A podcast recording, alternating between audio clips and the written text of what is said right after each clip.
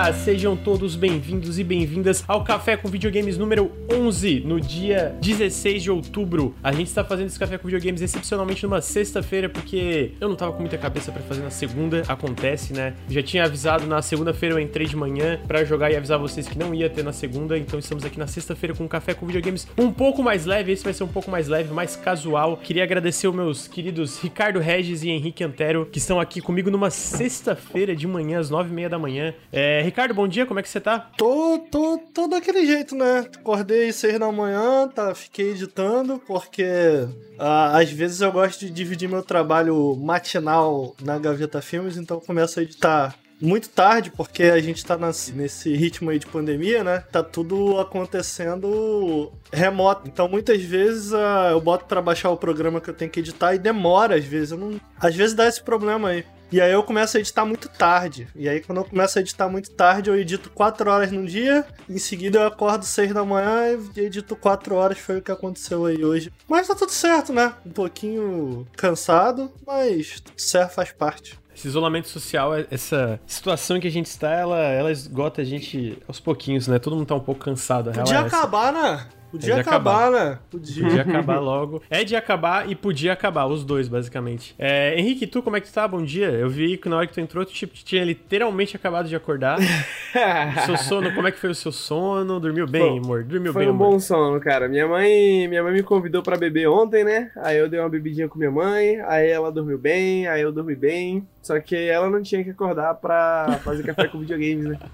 Bem, o que que acontece quando você tem que acordar para gravar isso aqui? A Letícia tem que acordar também? Uh, normalmente sim, cara. Normalmente sim. Na verdade, Cara, ela, fica puta, não, é, cara? Ela deve é. odiar. Ela não fica puta, não. A, a Letícia entende que é trabalho, mas hoje, ela, hoje especificamente, ela também acordou, porque ela também vai, vai trampar. Ah, pô. Ah, então, ela graças a Deus acordou, aí. Né? É, on ontem a gente foi dormir tardão junto, assim, pensando, cara, nós dois temos que acordar cedo da manhã. Nós dois estamos despreparados para acordar cedo da manhã.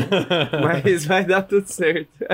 É, eu queria, eu posso mandar uma mensagem rapidamente pro chat claro. aqui, Claro. Pode mandar. Eu queria já faz um tempo que eu tô para fazer isso, mas eu queria deixar aqui meu perdão a todas as pessoas do chat aí que ou eu tô com uma camisa cinza ou eu tô com essa daqui vermelhinha, porque eu vim da casa do Bruno para casa da minha mãe no início da pandemia. Eu pensei, vou ficar um mês lá, pô. E trouxe umas mudinhas só de roupa. Então eu tenho três roupas só, irmão. E aí tamo aqui. Toda vez que eu entro online, eu entro com a mesma roupa. Peço perdão aí pelo vacilo, mas é o que tem, né? Eu tô com muita raiva porque o chat tá observando que eu estou com camiseta amarela e minha cadeira é verde. E aí eu tô me sentindo agora.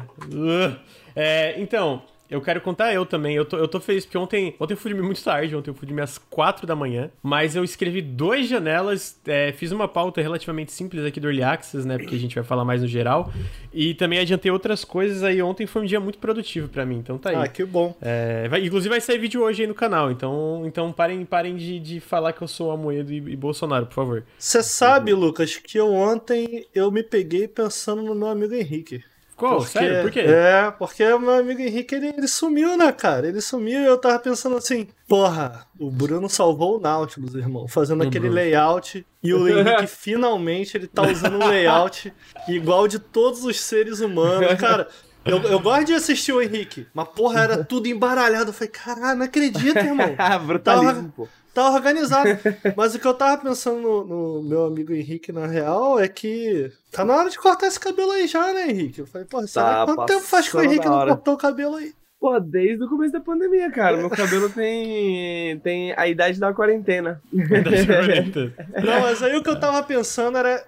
Eu fiquei pensando, qual será? Tem uma coisa que eu não sei do Henrique. Que tipo de música o Henrique ouve? Que tipo de música você ouve, Henrique? Não, Gênero tudo, favorito? Tem assim? Gênero favorito? Eu acho que é. rap, rap. Rap. Rap. Entendi. Rap. Tá bom, é verdade.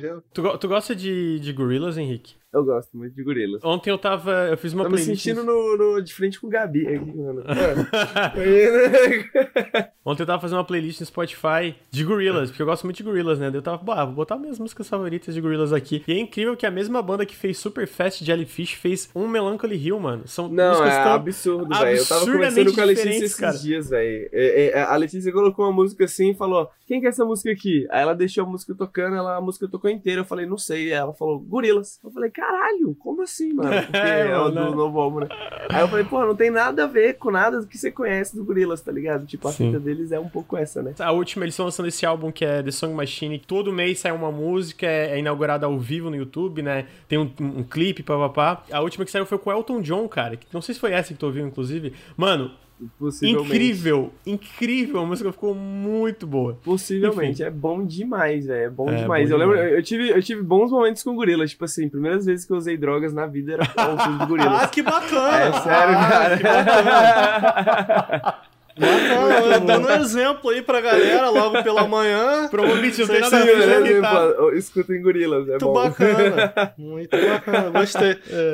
Eu, eu não sei, se a gente puder voltar e eu não fazer a pergunta da música, deixa aí.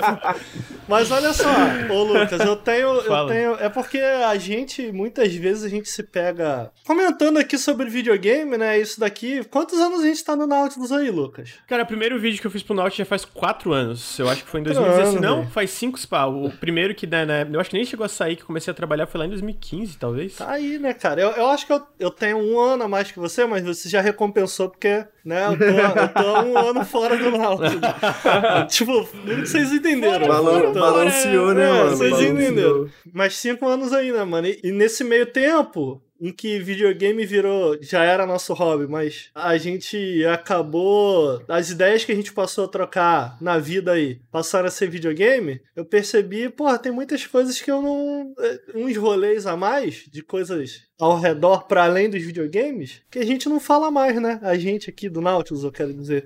Sim, sim. Por isso que eu tava pensando nisso. Porque eu sei mais ou menos as músicas que o Lucas gosta, mas eu não sabia o que, que, o, que o Henrique gosta de ouvir, cara. O que o Henrique curte ouvir. E eu tava pensando nisso, na verdade, porque ultimamente eu tenho. Eu assinei Telecine. Eu tô, tô um maluco do, do Do streaming. streaming. Assinei Telecine, assinei HBO, tô na Netflix, desassinei o Globoplay, porque no Globoplay eu tava assistindo só o. Aliás, muito bom, hein? O Conto de Aya. Vocês já viram? Bom pra caralho. é fudido, bom, velho. fudido. É Tem um livro, eu tenho um livro também, minha namorada me emprestou o livro. Muito bom, cara. E aí eu desassinei, mas eu tava, tô assistindo agora, inclusive tô- tem postado no Twitter, tô assistindo de série. Sopranos. Vocês já assistiram Sopranos? Ah, Nunca assisti. um amigo meu é me muito bom, recomenda mano. muito, cara. Comecei, eu sei- cara. Eu não sei se tá aí, porque ele sempre, ele, ele sempre escuta o podcast, o Lucas e Luca. Eu gosto muito desse, desse, desse menino maravilhoso. Uhum. Ele me recomenda muito essa série e fala que é a melhor série Dizem da que é bom, né, cara? Só que é Dizem muito bom. grande, né? É uma preguiça. É, isso que é foda, mano. Eu não terminei, mas eu queria terminar, velho. Parece ser muito bom o Pô, final. mas não, não é bom um seriadinho pra tu ir assistindo assim um episódio antes de dormir? Eu gosto, cara. Quando eu fico Ah, sem pô, seriado, eu fico meio, pô, mó bad. Eu mano. gosto, mas eu tenho, tipo, 20 seriados pela metade, assim, né? Que eu É, Ó, tá aí no chat, ó. terminar. Luca... Sopranos é maravilhoso, Ricardo. O Lucas tá ali, ó, mandando um beijo pra todo mundo. Sopranos envelheceu bem, mas não é, não, não é tão bom quanto The Wire. Tem que assistir The Wire também, É, o pessoal Muito fala bom, muito de The. Wire. É da HBO Muito também, bom. né? É da HBO também. Da são, HBO as duas, tá aí. são- essas são as duas séries que meio que trouxeram essa era de TV prestígio, né? Aham, É, essa série, aham. Essas séries prestígio, assim, começaram com The Wire e Sopranos. Tipo assim, Maneiro. ninguém nunca tinha feito isso na TV antes, assim, de trazer, tipo, séries. As séries eram, tipo, mano, três é demais, tá ligado? Umas paradas assim. Ninguém Uhum. nunca tinha tentado fazer umas paradas dramáticas, grandes, bem pensadas, assim, planejadas. E aí tem. E aí fizeram The Wire. Fizeram Sopranos, fizeram The Eu, Wire. eu né? terminei o, o, demais. o Máfia, né? E eu fiquei com vontade. Eu, pô, cara, quero mais. Máfia é maneiro, né, cara? Coisa de máfia eu acho maneiro e tal. Tá legal, mano. Mas eu, eu já assisti. Bom, não vou dizer que assisti todo, mas eu assisti boa parte de filme de máfia, porque eu gosto mesmo, né? Pô, acho que você vai gostar de Peak Blinders. Já assistiu Peak Blinders? Não assisti, tá no Netflix, né? É, de verdade, mano. Eu tava com tanta meme de Peak Blinders que eu falei, vou assistir. E aí, Ah. vou assistir Peak Blinders É pra bom saber mesmo? que porra é essa, entendeu? Aí, Uhum. mano, eu come- comecei a assistir com a Letícia, velho. A gente, tipo, em um mês a gente acabou com as cinco temporadas, tá ligado? É Caralho, cinco? Eu nem sabia É que tinha tanto, brother. São cinco, cada uma tem seis episódios, é bem curtinho, assim, né? Entendi. Eu tenho uma pergunta mudando aqui de máfia e, e série. Posso te perguntar, Ricardo? Não, eu quero aí? falar mais disso. Tá, fala, tenta. É porque.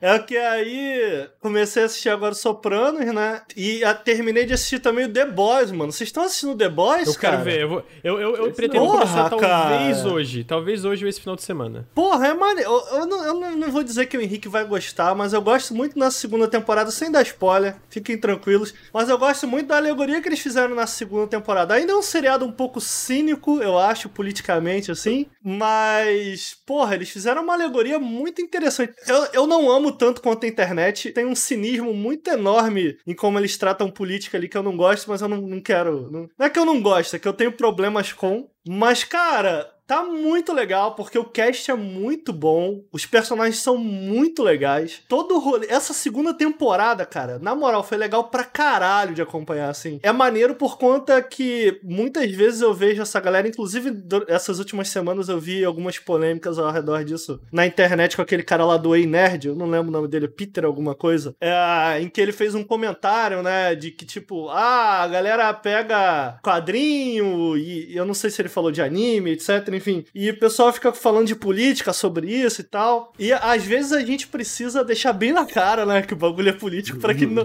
não haja esquiva. Então, ainda que eu acho que às vezes o The Boys ele repita muito o mesmo argumento e talvez o argumento teria sido melhor explorado se eles não vomitassem o argumento em tempo dele na sua cara, mas eu acabo respeitando isso, porque a gente tá numa época em que as coisas têm que ser vomitadas, mas a alegoria que ele, que ele faz, cara, política, assim, muito interessante, cara, muito interessante. Essa segunda temporada foi do caralho, mano, do caralho, acho que vocês deviam assistir. Mano, eu nem conhecia isso. Porra, é maneiro, cara, é no Amazon. Tu sabe qual é o rolê, mais ou menos, Henrique? Não, nunca tinha ouvido falar, na real. Eu tô lendo aqui agora o, a sinopse, né? É, é tipo assim, são super-heróis, tá ligado? Mas são super-heróis em que eles estão eh, tratados de uma maneira um pouco mais realista, assim, digamos assim, né? Então, os personagens claramente fazem alusão a algum, de, de forma geral, a algum personagem da DC. Então você tem ali o Superman, a Mulher Maravilha, meio que o Batman, você tem também meio que o Wolverine da série, enfim. Só que são eles inseridos nesse meio político atual, assim, sacou? E como os super-heróis responderiam a isso. Cara, é fascinante, sacou?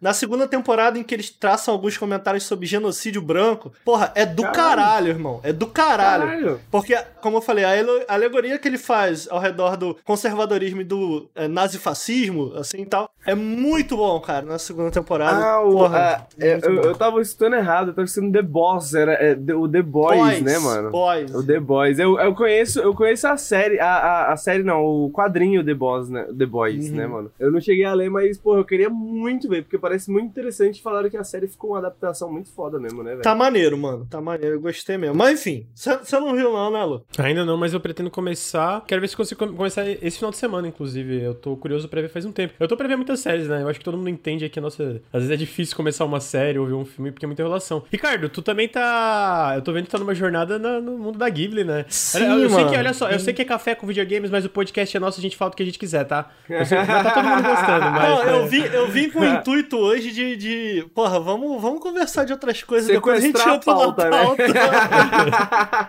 eu já entrei nessa, tá ligado? Na maldade. Desculpa, Lucas. Não tem problema, não tem problema. É, é, cara, eu tô. Porque eu, não- eu não sei se tem todos na Netflix, mas saíram muitos filmes da, Bastante. Tem da boa Ghibli na parte, Netflix. assim, eu diria que tem a maioria. E eu só tinha assistido até então A Viagem de Shihiro, cara. O que é maneiro nos filmes da Ghibli é que eles são muito imaginativos, né? Talvez.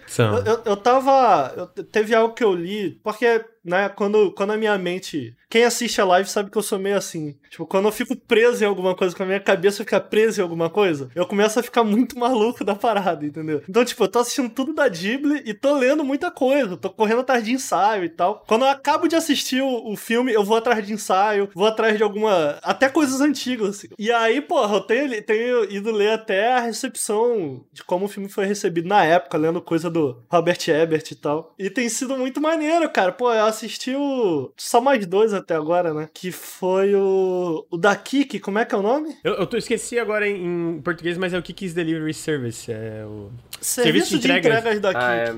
O Cara, Lucas me recomenda isso, eu queria assistir. É isso.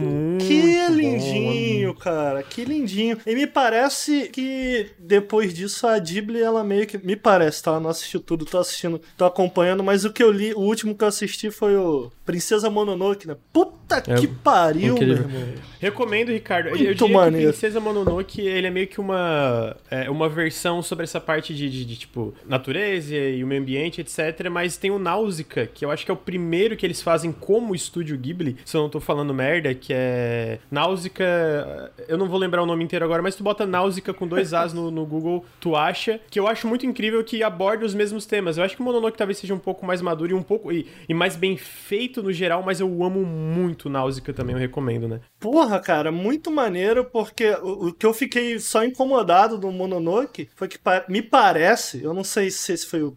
Tipo, eu não, eu não tenho a linha do tempo dos filmes da Ghibli, entendeu? Mas do que eu li, da recepção e etc., me parece que depois disso a Ghibli meio que inaugura uma, uma época um pouco mais sombria, entre aspas. Eu digo sombria Ah, no sentido é. de. O serviço de entregas daqui, que é muito lindinho, cara. É muito lindinho. E, tipo, inclusive eu li algumas entrevistas do. Como é que é o nome do cara que faz os, os filmes? O. O Miyazaki? Eu li algumas entrevistas do Miyazaki e ele fala, né, que ele não queria voltar pra algo como o serviço de entregas daqui, que, nossa, ele fala uma frase super pesada, eu tô tentando lembrar, ele fala assim, eu não vou lembrar exatamente o que é, mas eu vou tacar a ideia aqui, tá? Que é do tipo, cara, a gente não preparou nossas crianças pra viver o mundo que a gente tem hoje, eu não poderia voltar a fazer algo como o Kiki, porque ele meio que não acredita mais naquilo. Eu fiquei, Ah. não, cara, pô, que, que, que parada. que a, gente, a gente precisa de umas utopias, tá ligado? Eu acho. Minha, Miyazaki era comuna, né? Traiu o comunismo, né? Era comum, né? É, É. Eu, queria, eu queria só é, complementar, eu tava falando disso. Eles têm essas paradas mais darks, mas eles ainda têm uns filmes. Eu sinto que mesmo es- esses filmes mais. é, sinistros, assim, deles. assim, a palavra não é sinistro, mais pesados deles. é, tirando o Cemitério dos Vagalumes, que é só pesado mesmo, não, é só pesado.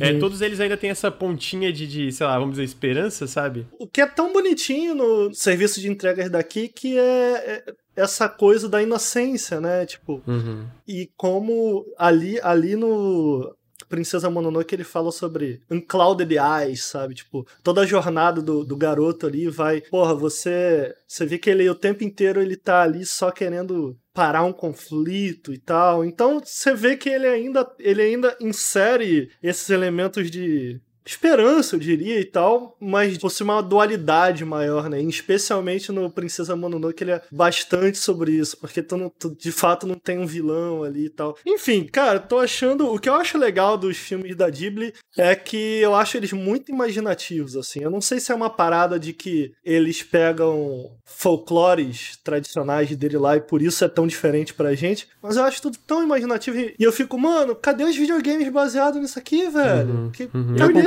E, e o, e o Nino Kuni, Ricardo? Deu pra ver o Nino Kuni por outro ponto de vista agora? Pô, cara, eu, deu pra ver o Ninokuni por um ponto de vista pior, assim. Sacou? É eu porque te falei, é texto. cara, o eu Nino te Kuni não tem nada que- do que faz o filme da Ghibli É, bom, né? le- Lembra que eu te É, falei, o, o Nino Kuni, tanto um, dois, a única coisa que eles pegam da Ghibli é a estética. Tipo, É, pelo é. menos da, da, parte de, de, sei lá, de, de world building, de, de, da- de storytelling, tudo isso, a única parte que ele pega é estética. Ele não consegue pegar nada do resto, assim. Pois é, eu, eu sinto que o Ninokuni 2 talvez ainda tente um pouco mais, mas é, é muito pegar o poder estético e não entender o que faz dos filmes da Ghibli tão imaginativos, tão gostosos de assistir e tal. Acho que talvez o que chegue mais perto disso, cara, eu até fiz uma postagem no, no, no Twitter também. Cara, o Zelda me parece pegar muito, assim, dos filmes, o Uhum. Breath of the Wild, né? Ah, e talvez ele Koroks, seja... né, o Koro- Isso, isso, cara. Eu, di- eu, eu comentei no, no Twitter, né? Eu não sei se é porque eu gostei tanto da parada que eu tô vendo Princesa Mononoke em tudo, mas eu, fico- eu fiquei, cara, tem muito de Princesa Mononoke no, Breath of the Wild, sabe? E talvez o Breath of the Wild seja o que melhor consiga traduzir. Eu, eu vou além, cara. A galera fala muito mal da história do Breath of the Wild e eu sempre gostei, cara. Eu Eu, acho que acho a, a história do Breath of the Wild, porque se você parar pra pensar, cara, não, não é impossível. Por isso eu digo que o, o Ninokuni talvez chegue um pouco mais perto do, do que eu assisti até agora da, da Ghibli. Há uma camada política ali na, na- nesses filmes. E eu não tô falando política, porque muitas vezes você entende a política do político, né? A pessoa que faz a política. Política. Eu tô falando do política da forma como as pessoas se organizam, da, da sim, parte sim. mais cultural da coisa, etc. Dá para enxergar isso tanto no Princesa Mononoke, que é porra, Mononoke já é bastante político, na real, e no serviço de entregas da Kik também. E o Zelda, toda a história da Zelda ali, do que acontece com a Zelda, é extremamente político, né? Da presença dela e como ela se desenvolve e tal. Cara, eu adoro a personagem da Zelda. E eu acho que assistir esses filmes até agora me fez achar a Zelda Breath of the Wild ainda mais especial. E eu fico assim, mano, tomara que siga esse caminho, sacou? Tomara que, tomara que Zelda daqui pra frente ele, ele, ele, ele foque no, no, no, no, no Ghibli. Porque a gente não tem muitas coisas assim, né? Eu tô viajando. Não tem, não tem. Não. Não tem muitas coisas assim no videogame. Cara, é incrível toda a parte política. Cara, eu acho que os temas que eles abordam, como eles abordam, eu acho a parte do, do mundano, como eles conseguem transformar numa parada tão encantadora. Eu queria te recomendar, mano, eu não sei se chegou a ver o Castelo Animado ainda. Não, não. É um dos meus favoritos. Ele tem uma, umas paradas um pouco mais pesadas, mas ele ainda tem muito dessa parada leve, encantadora e mágica, assim, né, do, da Ghibli que tu tá gostando. Eu recomendo demais, cara, é incrível. Cara, e a música tema do Castelo Animado é incrível, cara, é incrível. Lembra assim... Eu não assisti todos da Ghibli, mano, mas o, o, Nausi, o, o, o Nausicaa, Nausicaa, sei lá, é. ele. Porra, é ecossocialismo puro naquela porra, é, né, velho? É. É muito bom, cara. É muito, muito, é, Nausicaa, Eu acho que Nausicaa ainda é um dos meus favoritos da Ghibli. Tem gente, eu lembro que na época eu tava comentando numa live, tem gente que falou, ah, eu acho ele meio devagar e tal. Eu até concordo, ele é meio lento, assim, né? Aquele negócio de slow vai construindo devagar. Mas, mano, toda a conclusão final, cara, é muito lindo. Ele, cara, ele, ele é lento, mano, igual aquela lagarta gigante que ninguém nunca teve coragem de trazer pros videogames, mano. Cadê a lagarta gigante? Cadê a lagarta gigante? E, e tem uma Cadê? coisa também que, para além, os filmes eles têm uma sensibilidade muito grande, né? Tem, tem. É, é difícil até você apontar o que eles fazem que tornam eles tão sensíveis. Eles só são o Viagem de Hero foi o único que eu assisti quando criança, mano. Eu assisti, acho que no cinema, se eu não me engano. E eu lembro até hoje, assim, da experiência, tá ligado? Eu não sabia o que tava acontecendo, não sabia o que que era, mas, tipo, aquilo era brilhante, assim, sacou? De alguma forma. Tipo, porra, os bonequinhos, os bichinhos lá levando, levando carvão, mano. Porra, muito Sim, fofo aquela cara. porra. E, e, e tá, tá aí uma coisa que eu percebi também enquanto eu assistia, que, tipo, Lógico, os filmes eram muito caros, né, da Ghibli e tal, então isso acaba explicando, mas eles têm um foco muito enorme nessas animações secundárias, do tipo, não necessariamente só o que o que tá no centro da tela tá animado, então isso acaba dando vida ao que tá na tela. O vento? Olha o vento aí. é tipo o vento, né? O filme tem que ser bom pra animação, é... tem, que ser, tem que ter não, mas também. O que eu quero Inclusive dizer... tem um filme da Ghibli chamado The Wind Rises. Aí, ó. o que eu quero dizer com isso é que, por exemplo, eu brinco aqui com o vento, mas o o vento, ele adiciona uma animação secundária à tela, entendeu? Uma animação que. Eu tava lendo sobre o conceito de animação secundária, né? Que é tipo, vamos dizer, num videogame, o personagem. Sabe, por exemplo, quando a roupa ela é animada por física. Então Sim. o personagem ele levanta a mão, mas aí balança a bermuda dele, entendeu? São essas animações secundárias. E se você para pra perceber isso nos filmes da Ghibli, eles são muito ricos nessas animações secundárias. Então ajuda a dar uma vida a tudo, sabe? Pô, muito incrível, cara. Eu quero continuar assistindo assistindo, mas eu não sei se vocês têm isso. Do tipo, quando vocês gostam muito de uma obra.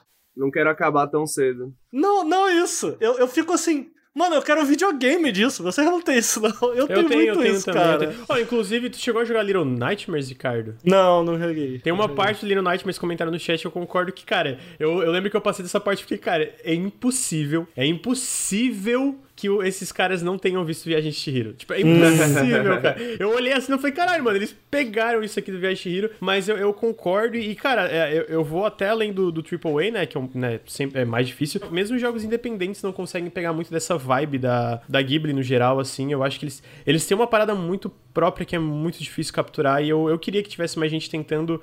Não sei como, né? Como tu mesmo falou, é, é um pouco difícil apontar exatamente o que faz é, a Ghibli a Ghibli. Eu chamo de Ghibli, tu chama de Ghibli, eu não sei como é o certo, então cada um continua chamando o seu.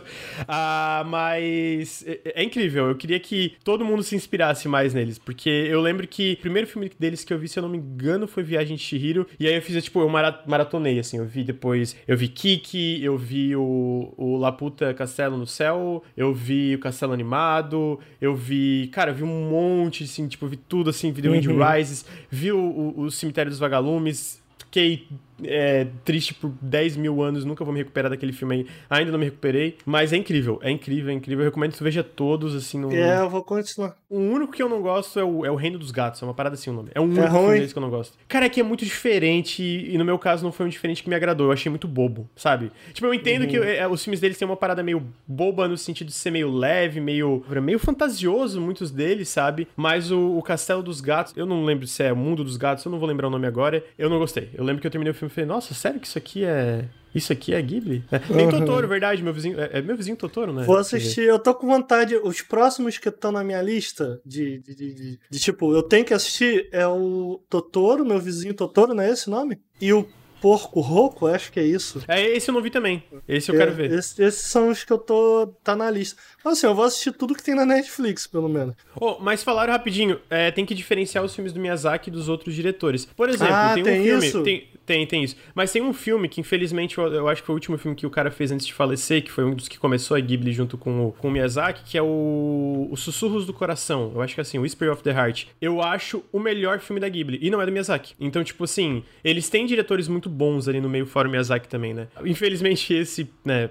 Faleceu, mas no caso, mesmo os outros que não são do Miyazaki, no geral, são muito bons. Eu gosto até os do- do- dos filmes do filho do Miyazaki, que tem, né, não são tão bons como o do Miyazaki em si, né, do Goro Miyazaki. Porra, cara, mas Princess Mononoke muito maneira. A, a maneira com que a personagem é apresentada. Puta, é tipo, cara, no momento que tu vê ela em tela, tu fala, caralho, meu irmão, representou presença, hein? Presença da personagem. Mano, muito legal, cara. Eu ia comentar legal. que você falou de, tipo, de querer jogo do bagulho e eu não tenho Uhum. muito isso de querer jogo do bagulho porque eu acho que a galera faz errado, né? Mas ah, é, hobby, isso, mano. é. Ah. Desde que eu sou jovem, assim, que eu fico imaginando o que, que seria um jogo dentro Ah. desse universo, tá ligado? Tipo, qual que seria a melhor maneira de ter esse, é- é- essa vibe, assim, né? Essa estética dentro de um jogo. E é interessante, né, mano? Porque, tipo, os filmes da Ghibli poderia ser um, um de RPG, às vezes poderia ser um bagulho de estratégia, às vezes poderia ser um bagulho de stealth. Tem, tipo, muitos, muitas coisas dentro da, da- do- dos filmes da Ghibli, assim, nesse sentido, né? Tipo, muitas mecânicas possíveis. Vocês sabem que é, eu tô falando aqui do. Esses filmes, assistir esses filmes da Ghibli, eles têm me impactado muito, mano. Que eu assisto e falo, saio impactadíssimo. Cara, que legal. Mas tem um. Saindo um pouquinho só do assunto, e já vou deixar o Lucas retornar ao assunto do podcast. Mas eu recomendo muito, e fica a minha recomendação pra vocês, se vocês não assistiram, ir pro chat, que tem aquele. Seriado, digamos assim, na Netflix também, que é o Love, Death and Robots. Mas tem É, um muito bom, né? episódio, tem um episódio que, cara, todo mundo devia assistir. Eu amo esse episódio, que é o Good Hunting. Eu não quero dar spoiler. Não, acho que isso não é spoiler, não. O da raposa, tá ligado? Sei, sei, ah, sei. isso é muito bom. Porra, que. Porra, muito foda, cara. Muito foda. Todo mundo tem que assistir. E o, e o Love, Death and Robots é assim: cada episódio é uma coisa por si só. Então, é- inclusive a lista de episódios vai aparecer de um jeito pra mim, de um jeito pro Lucas. Não tem uma sequência fixa de episódios. Então, cara, abre aí. Tem 18 minutos a animação, é um curta. Abre aí e procura Good Hunting. Se você não viu, bom pra caralho, irmão. Muito maneiro, muito maneiro. Falaram que a série Earthbound Mother é bem Ghibli, na minha opinião, mas eu nunca joguei. Quero jogar, tá aí. Ah, é? É, queria só deixar uma última recomendação de filme, né? O começo do podcast foi só filme, etc. Tem um filme do Mamoru Hosoda que eu acho que tu ia gostar, que é um diretor muito bom também de animação, que é chamado The Boy and the Beast. É o, o Rapaz e o Monstro. Te conhecendo, um negócio que tu acha que é legal de luta e tal, e, e- e Uhum. o esti- estilo de animação. Eu não acho o melhor filme dele, mas eu acho que tu ia gostar muito do The Boy and the, Be- the, Boy and the Beast. Então Tem na. Netflix ou não? Tô falando merda? Eu, eu, eu não sei se tiraram, mas tinha. Tinha, Ah, o né? Ricardo já viu Your Name, o Álvaro, ele já viu. então. Muito incrível, incrível. Eu vou dar uma recomendação. O Ricardo falou do episódio dele, do episódio que ele gosta, do Love, Death and Robots. Eu gosto muito. Ah, eu não lembro o nome do episódio, mas é aquele episódio. Aquele episódio da Fazenda, tá ligado? Do Love, Death and Robots. Sério? Caralho! Mano, eu é- amo esse episódio. Eu, eu amo muito essa estética de sci-fi rural, tá ligado? Uhum. É muito bom, mano, sci-fi rural. E esse é um que você pode jogar algo parecido com isso, mano. Sim, porque é tem esse verdade. jogo do Twine, de um cara chamado Kevin Snow, que ele, pra mim, é um dos melhores escritores aí de videogame indies, né? Ou micro indies. Mandei o link no chat aí, depois a gente coloca lá na descrição do podcast alguma coisa. Mas ele tem esse Twine que é isso, né? Você tá controlando um mech na fazenda lutando contra um, uns kaiju, sacou? É uhum. muito maneiro esse jogo, mano. E esse episódio é muito maneiro também do Love Death and Robots. Eu recomendo ambas as obras, assim, ó, uma do lado da outra, assim, pra você comparar. Eu achei que você é ia falar o Zima Blue, porque muita gente gosta muito é, do Zima pô, Blue. Esse episódio é incrível, né? Mas Zima esse é episódio é, é óbvio, né? Que é muito bom, assim. Ah, esse, esse da Fazenda eu gosto porque é menos óbvio. A Letícia não gostou Sim. muito e eu adorei, mano. Eu não é gosto muito, desse episódio também, não. Eu, eu, eu amo, acho véio, qualquer coisa. Eu acho qualquer... Não é que eu, ache ruim. Eu, eu acho qualquer coisa, assim. Eu, eu, eu admito que a galera automaticamente fala muito do Zima Blue, mas eu. O meu favorito é definitivamente o Good Hunting. Eu acho. O Good Hunting é muito maneiro, cara. Puta merda. É muito bom. O meu também, o meu também é o Good Hunting, eu também acho incrível. Posso, po posso só trazer mais um. Claro, claro. Só o último. Vocês viram o trailer de 8 minutos do Assassin's Creed? Ah, vi, achei legal. Porra, eu gostei, cara. Legal, né, cara? Pô, eu gostei, tomara. Eu gostei, Você viu? Caralho, legal. Ah, mas o, o, o Lucas, eu não vou nem, vou nem falar nada, Lucas. Ah, não sei se você quer, não sei se você quer contar ah, pro chat aí como é que foi essa semana. Henrique, na moral, na moral, falando ali sobre crítica, debatendo seriamente. Aí, Henrique, ah. Esse jogo aqui tá no MoMA. O teu jogo aí tá no MoMA. Eu falei, porra, tá no MoMA aqui. O que, que é MoMA? Tá no... que, que é MoMA? Tá no MoMA, mano. MoMA aqui, então. O que, que é MoMA? O que, que é MoMA, Henrique? O MoMA é o Museu de Arte Moderna de Nova York. É, MoMA ah, aqui. Ah, então. tá. Qual o é. jogo que tá no MoMA? Dwarf Fortress. Fortress. Ah, tem outros entendi. também, de Tetris, eu acho. Tem ah, isso, isso faz dele importante, é isso? Faz, faz. Ele é tipo Metacritic, Ricardo. Significativo tipo... para, para, o, para, para a galera da arte, da arte mais tradicional. É, de fato. É, mas, a, mas o, o, o, Journey também já foi exibido. Journey, Flower, já foi exibido. É, tem, é o, o, MoMA, o MoMA, na verdade, acho que isso é bem interessante. Depois a gente poderia fazer um podcast sobre isso depois, talvez. Mas o MoMA, ele tem um bastantes projetos, assim, eles investiram bastante nos últimos anos para produzir uma coleção, digamos, de Entendi. videogames, né, expostos e tal, tal, tal. E aí eles têm uma, se eu não me engano, eles têm uma área separada só para videogames. Aí tem, acho que, um, acho que se eu não me engano, cerca de 20 legal, jogos lá. Legal. É bem maneiro mesmo. Mas, mas me parece estranho, né, ir pro museu para jogar videogame.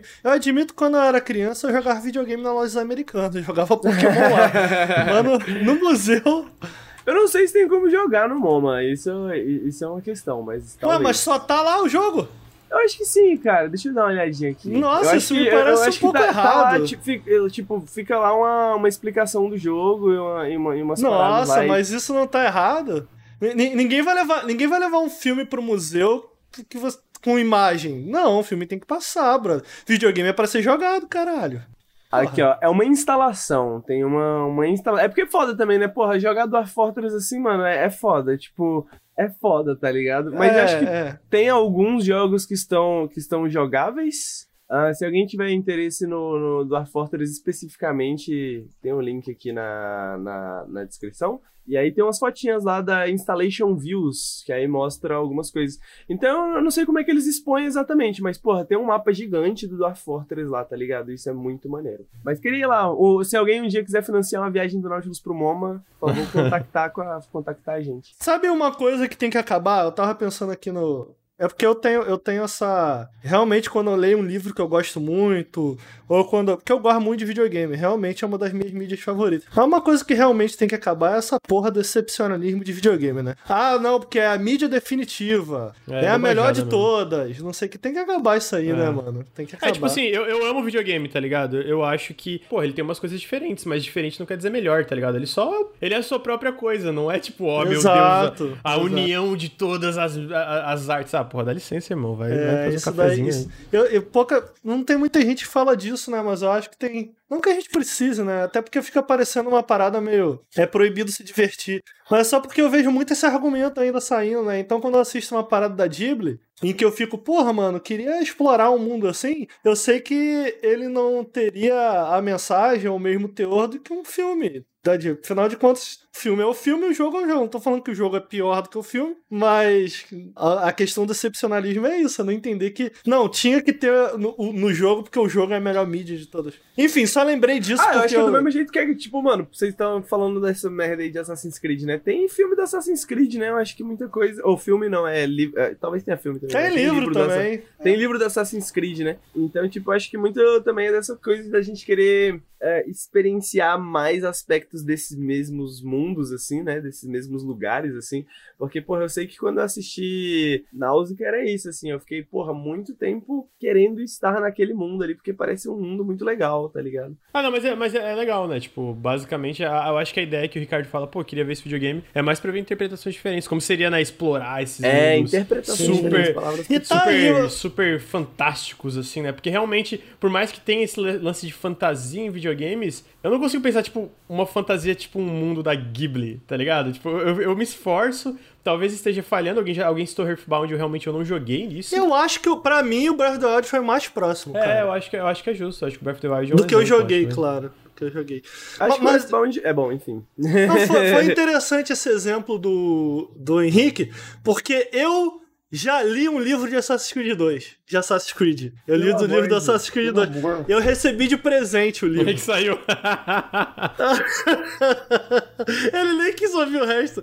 Eu recebi, eu recebi o livro de presente e eu tava numa viagem e eu não tinha nada pra fazer, eu fui ler o livro e eu já tinha jogado o livro. E sabe o que é interessante? A maior diferença, isso que você falou, você tem razão, tipo, enquanto que no jogo a gente, uma das coisas que fica fixa na nossa cabeça, pelo menos quando eu penso em Assassin's Creed 2, uma das coisas que, que me vem à cabeça é a ambientação ali na, em Veneza e tal, porra, é irado é, na Itália e tal, no, no livro você tem mais possibilidade de entender a psique do personagem, porque você meio que entra na cabeça dele, né? Muitas vezes ele não tá falando Coisa diretamente que o com alguém. videogame não faz, né? Tão bem quanto o Exato. livro, né? Então tá aí uma coisa interessante, do tipo, no livro teve esse lado que não serviu pra muita coisa, que o livro não é muito bom também.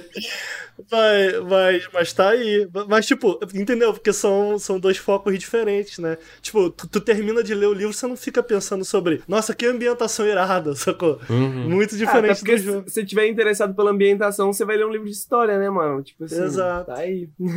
É, eu tô, eu tô só querendo dizer isso, do, tipo, das diferenças, né? Eu, eu, eu tenho vontade, eu admito que eu tenho vontade de ler o livro do God of War, que foi escrito pelo pai do, do Cory Barlog. Na verdade, eu tenho vontade de ler esse livro porque faz muito tempo que eu tenho vontade de escrever um, um roteiro, né, sobre Kratos. E eu fiquei, porra, cara, talvez uma forma de entender melhor o Kratos seja ler o livro do Kratos, porque aí a gente entra mais na psique do personagem. Enfim. Tá aí. Ah, eu tava passando o trailer do Assassin's Creed, o, o, o, o Odyssey não, o Valhalla na tela enquanto a gente falava. Você não gostou, É. Henrique? Mano, eu não, não tenho, eu tenho zero interesse em Assassin's Creed, assim, ó. Tipo, mano, zero interesse. Pensa numa série assim, ó, que eu nunca toquei assim, mano. Acho que eu joguei Assassin's Creed por 15 minutos inteiros na minha vida, assim. Eu falei, cara, é isso então. Porra, legal, hein? Aí eu parei de jogar. Ah, muito Tipo, bom. Ah, A única coisa que eu vi, mano, é que você não precisava fazer nada, assim. Tipo, você anda pela cidade e você não precisa apertar muitos botões, assim. Você aperta o X, assim, ele faz tudo sozinho. É isso que eu vi.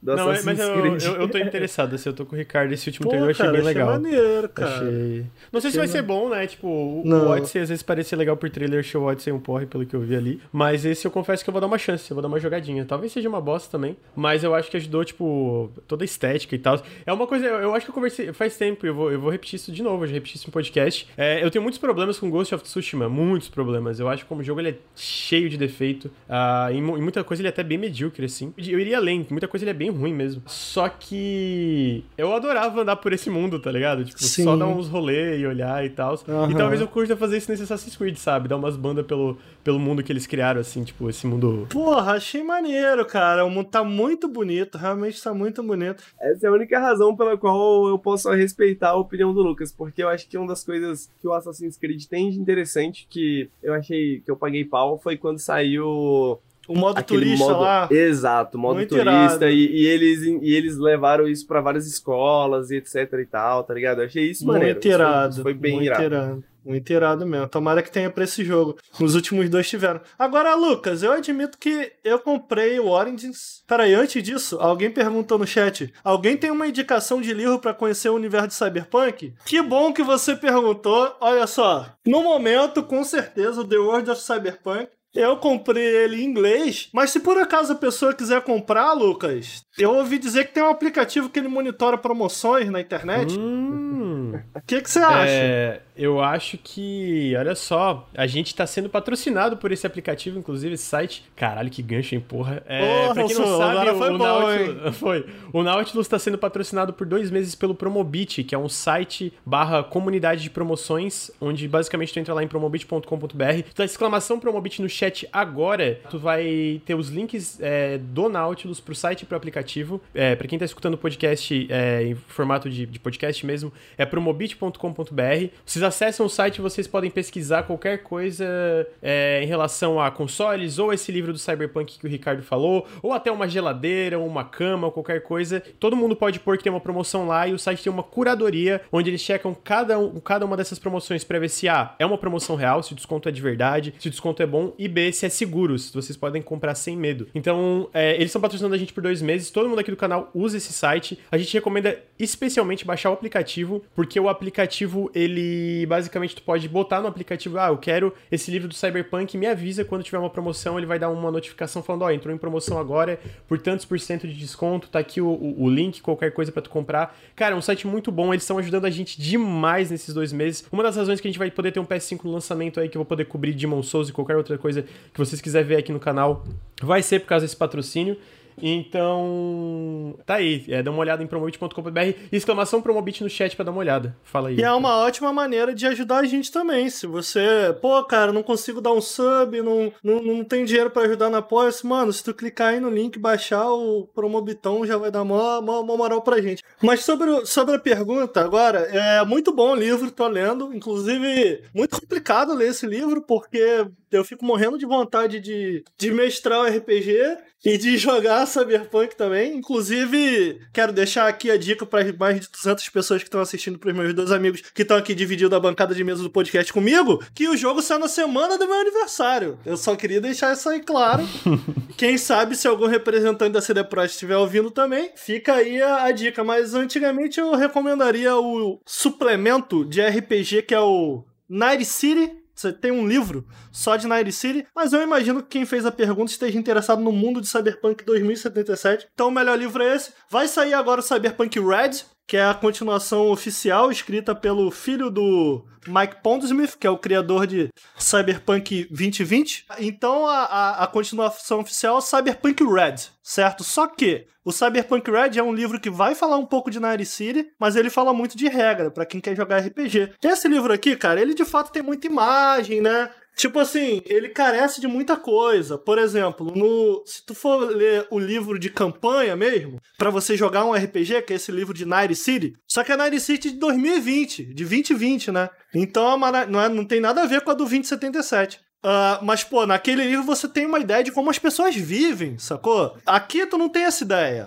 Tem um geralzão com muitas imagens e tal. Já no livro oficial mesmo, você tem mais pormenores do dia a dia. Mas esse livro ainda não saiu. Vai se chamar Cyberpunk Red do filho do Mike Pondsmith, que eu não sei o nome. Então tá aí a informação, tá dada. É, antes da gente seguir o podcast, eu queria também, já, já fizemos jabá do Promobit, vão ter mais jabás aí do Promobit durante o podcast, lembrando que exclamação Promobit, vocês têm os links aí no chat para quem tá é, assistindo ao vivo, para quem tá assistindo o podcast, é do promobit.com.br. Queria dar uns jabás que é basicamente, primeiro agradecer a todo mundo que tá assistindo, né, a gente tá numa sexta, excepcionalmente o dia foi diferente também, apesar de a gente ter feito segunda passada. Queria agradecer aí, a gente tá com 250 pessoas ao vivo numa sexta de manhã, muito obrigado por quem tá assistindo ao vivo, muito obrigado para quem está escutando no feed. Lembrando que, se você está escutando e quer acompanhar não só os podcasts do Nautilus, que é toda segunda de manhã o Café com Videogames e toda sexta-noite o Periscope, que é sobre o que a gente está jogando. Aparentemente o café também agora é sobre filmes e séries, etc. É, é, queria também então convidar vocês que está, você que está escutando no feed a vir aqui em twitch.tv barra nautiluslink. A gente faz live todo dia, a gente joga um monte de coisa, a gente jogou Star Wars Squadrons aqui, o Ricardo jogou bastante. A gente vai jogar o Amnesia Rebirth ao, ao vivo, né? Ficar completamente aterrorizado jogando.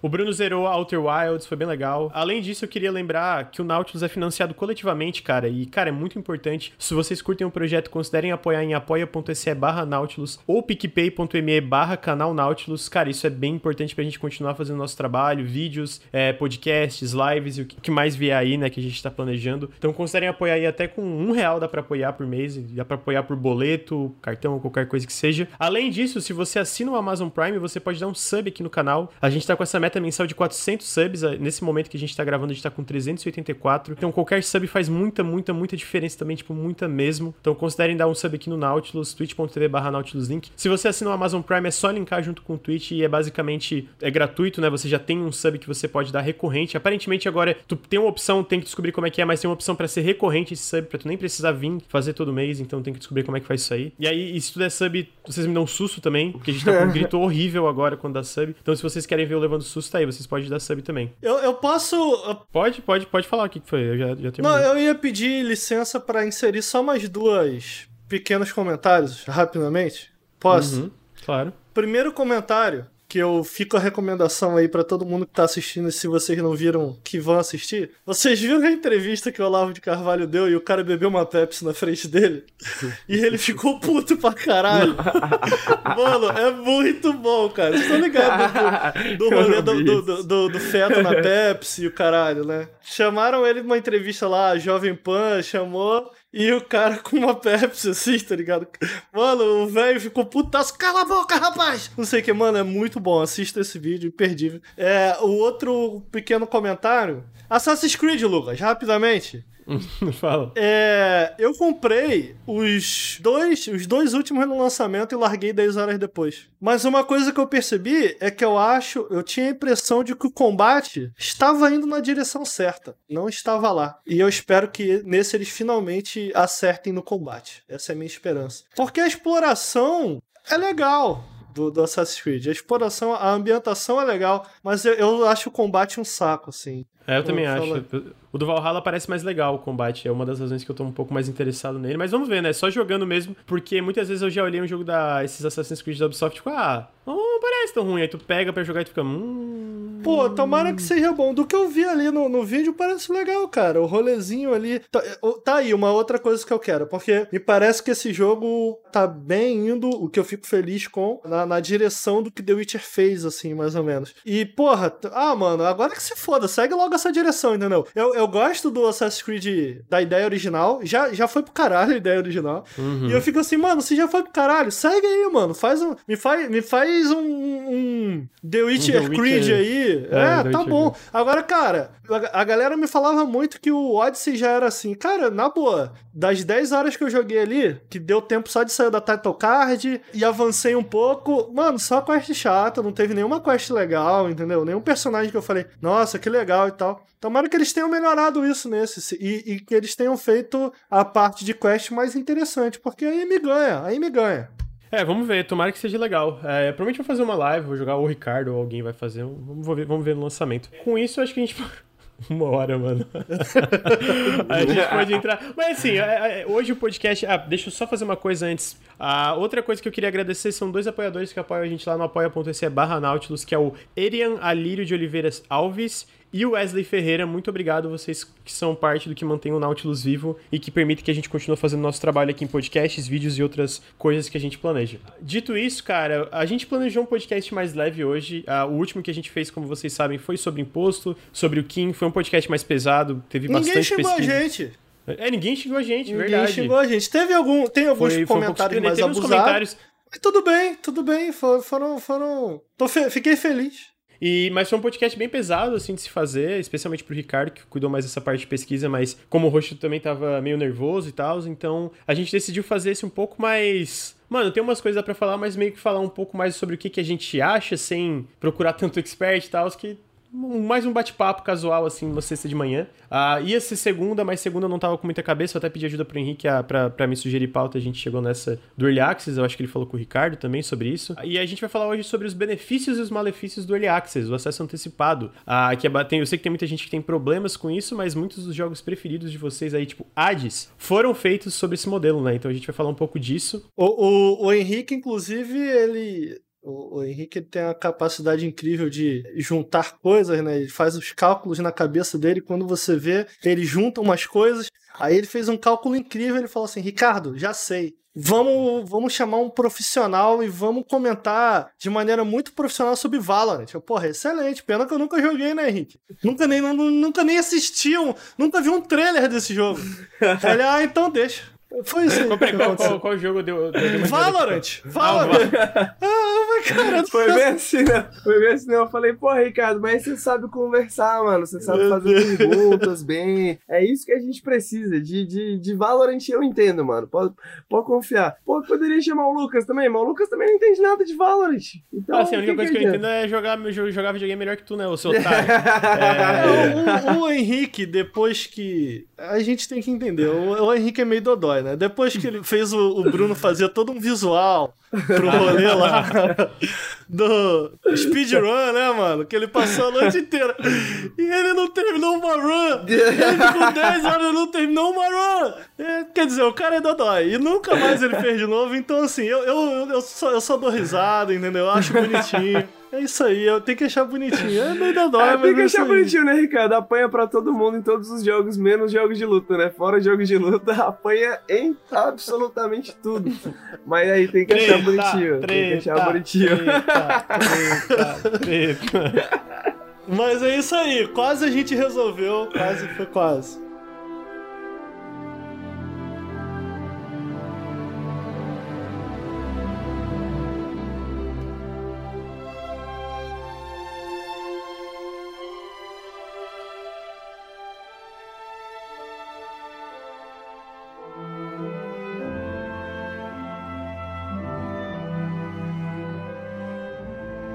Mas então, a gente vai falar um pouco sobre Early Access, sobre o que que é Early Access e sobre ah, o que, que a gente acha, os nossos jogos favoritos que foram feitos em Early Access, nossa experiência é, acompanhando os jogos em acesso antecipado. E pra começar, eu queria falar a definição de Early Access de acordo com a Valve, porque, na real, duas coisas, né? Primeiro, o que que é um, um jogo em acesso antecipado, e na verdade depois falar que ele veio bem antes disso, né? Se tu vai na página de acesso antecipado do Steam, a Valve fala assim, o que é acesso antecipado? Tem acesso imediato a jogos que estão sendo desenvolvidos com o envolvimento da comunidade. Estes são jogos que evoluem enquanto você joga, daí a sua opinião, enquanto os desenvolvedores atualizam e adicionam conteúdo. Pensamos em jogos e o seu desenvolvimento como serviços que crescem e se desenvolvem com o envolvimento dos consumidores da comunidade. Há vários títulos proeminentes que abraçaram este modelo de desenvolvimento recentemente e encontraram muito valor no processo. E aí depois eles falam que desejam apoiar os desenvolvedores, foi na época lá em 2013, quando eles lançaram o Early Access no Steam. Mas o Early Access em si, esse conceito de é, financiar alfas, né, financiar versões inacabadas de projetos, veio muito antes. O próprio Minecraft começou lá em 2009, né, quando ele era feito só por, por aquele que nós não... Quando ele era feito só pela Hatsune Miku. E aí, basicamente, tem o projeto de Zomboid, que nunca saiu, e tiveram outros projetos aí que foram feitos nesse modelo de acesso antecipado, onde tu faz parte, até certo ponto, do processo de desenvolvimento, né? Eu acho que essa é a moral um pouco do Early Access. Uma vez eu e o Ricardo, a gente teve uma briga, mas eu reconheço que eu tava um pouco errado, que era basicamente que ele falou, ah, mano, tu pega o Early Access se tu quiser fazer parte do processo, né? Tipo, não, não pega se tu quiser jogar. Eu ainda acho, assim, ó, eu ainda mantenho que tem jogos Early Access que são muito legais de se jogar, melhores até que certos jogos completos. Mas, de fato, a moral é tu fazer parte do processo de desenvolvimento, né? Tipo, eles querem o feedback, eles querem que tu fale o que, que tá errado, e eles querem especialmente que tu saiba que é um projeto inacabado, né? Então, quando tu pegava o Hades lá atrás, o Hades não tinha um final. Então, tipo, tu chegava lá no final, é, na luta final, né? Que demorou muito tempo até pra ser introduzida a luta final do jogo. E tu voltava pro começo sem nenhuma recompensa narrativa, digamos assim, uma conclusão narrativa. Ah, o Risk of Rain 2, que é um jogo que eu tô jogando bastante ultimamente, tô gostando muito, por muito, te por muito tempo ele não teve também o, a- o último mapa, a luta final e muitos personagens, né? Enfim, eu posso continuar dando vários exemplos, né? Mas eu, eu reconheço que eu me equivoquei um pouco aí, Ricardo. Olha Aí. só, mano. As missões ao vivo, meia aí. ao vivo. Tipo, basicamente, eu vejo muita gente na internet que tem é, esse problema. Ah, mano, o jogo tá em Early Access, né? Pô, que saco, vou pegar o jogo completo. E não tem nenhum problema tu esperar o jogo completo, né? Que eu vejo o sentimento mais comum que é tipo, ah, mano, agora tudo lança em Early Access, né? Que não é verdade, mas como tem mais jogos no geral, também tem mais jogos em Early Access, né? E a verdade, a verdade é que acesso antecipado, esse lance de jogos contínuos, tem se provado um modelo muito não só rentável, mas um modelo muito bom para transformar o teu jogo em algo melhor. Também tem os malefícios, também tem problemas, né? Eu separei dois exemplos, que é o do Risk of Rain 2 e de outro jogo chamado Off-World Trading Company, que eles têm um pequeno post-mortem, que eles falam sobre o que, que deu certo, o que, que deu errado no processo da toda a jornada de acesso antecipado, mas tem muitos jogos que pegam isso, um exemplo recente que a galera viu, ah, mano, isso tá em acesso antecipado, é o Rogue Legacy 2, né, que o primeiro saiu meio que completo e o 2 agora tem acesso antecipado, tem toda uma jornada. Alguém aí no chat ainda falou que, que tá, já de- fizeram, detalharam o próximo update que vai ser bem grande, né? É, e eu pessoalmente acho uma coisa muito legal, mas pode falar, Ricardo, a gente vai indo, até porque não tem muitas. Eu não tenho muitos dados para repassar aqui. Eu quero mais que a gente fale o que, que a gente acha sobre a Early Access etc, né? Eu vou deixar a, as opiniões mais contidas aí para você e pro Henrique. Sexta-feira, né? 10 e meia da manhã, eu vou entrar nessa discussão com ousadia. Posso, posso Posso entrar Manda aqui bala. com, com ousadia? Eu, vou, eu vou entrar com ousadia. Isso me lembra uma discussão que a gente teve quando você estava aqui no Rio de Janeiro, Lucas. Foi uma discussão bastante ousada e eu admito que eu ganhei, né? Essa discussão, não sei se eu você se, admito que eu ganhei. não, não sei se você se recorda, mas eu vou trazer ela aqui para os ouvintes. Estava, o que estava acontecendo naquela época?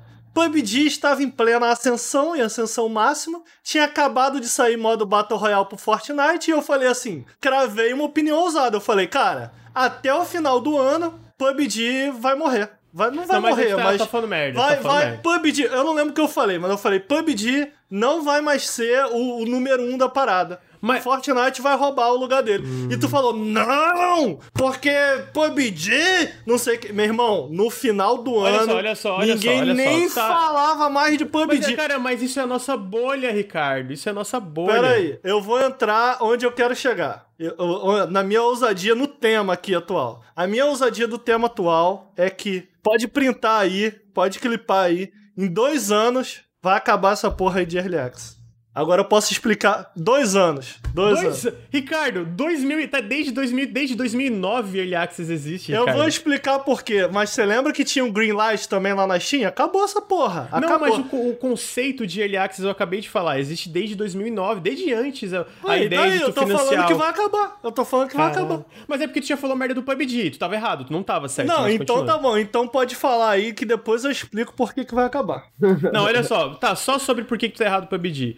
Fortnite, de fato, aqui na, na, na, na parte mais ocidental, no- nos Estados Unidos, etc., ele é mais popular. PUBG, ainda na região da Ásia, é, o, é de muito longe o Battle Royale mais popular, e ele ainda é um dos jogos mais rentáveis do- do- dos videogames, da história Não, mas não se compara com a popularidade de Fortnite. Não, n- se compara. Compa- E- mas compara, e não, e não se compara, e não se compara com a popularidade que ele uma vez teve Mas isso também. é bolha, Ricardo. Isso é bolha, entendeu? bolha? Esse é meu ponto. Não, Que assim, bolha? tem uma época que ele era mais global, mas, tipo assim, a, a ideia de que ele não se compara na popularidade é porque a gente tá muito nessa bolha, tipo, de. de- de- Lucas não se compara a popularidade, popularidade Mano, e ô, Ricardo, rentabilidade de Coreia do Fortnite. Sul, Coreia do Sul, China é, é, e outros países asiáticos, tudo isso, o PUBG ainda é muito mais, muito mais popular que Fortnite. Não Tu se acha que a compara China, com a que a popularidade China de é pouca Fortnite. merda? A China é pouca merda, não, mano. é, o Nossa, maior, cara. é o maior mercado do mundo, é. É o maior mercado Sim, e do no mundo. maior mercado do mundo, o PUBG é mais popular que Fortnite. Ah, Mas e aí? A popularidade, E a, aí, a popularidade ponto, geral. ponto, eu não discordo. Eu, eu não discordo. Eu posso. até- Cara, eu, eu acho que Fortnite é maior. O meu ponto, assim, não, Não, se você não compara. eu discordo. achar, e outra coisa achar. que eu acho é, é, é, é isso que eu queria entrar um pouco mais nisso. É essa ideia dessa discussão de, tipo, jogos. A, ideia de não se comparar ou, ou- isso ou aquilo, às vezes que jogos morreram simplesmente porque às vezes eles não estão mais tão alto, em alta no Twitch ou não estão mais tão em alta em sites que a gente costuma consumir conteúdo, não quer dizer que eles não têm um público gigantesco ainda, entendeu? Eu acho que é mais esse ponto. Por isso que eu falo que é bolha. Porque, tipo assim, é, é bolha, é, é coisa de bolha, sabe? A gente falou isso num podcast que não tava, um pouco sobre Genshin Impact, inclusive, que é o lance da bolha, sabe? A gente tem essa ideia sobre, ah, mano, o que que realmente vai fazer, vai, vai ser popular aqui ou não, e a gente vê que o Genshin Impact tá explodindo no ocidente, né? É um dos primeiros grandes sucessos chineses AAA, mas é, é porque a gente vive muito nessas bolhas que são editadas por- pelo que esse tipo de site que a gente consome conteúdo, isso incluindo a gente. Eu falei pro Henrique, pô, a gente às vezes tem que se esforçar um pouco mais pra sair dessa bolha, sabe?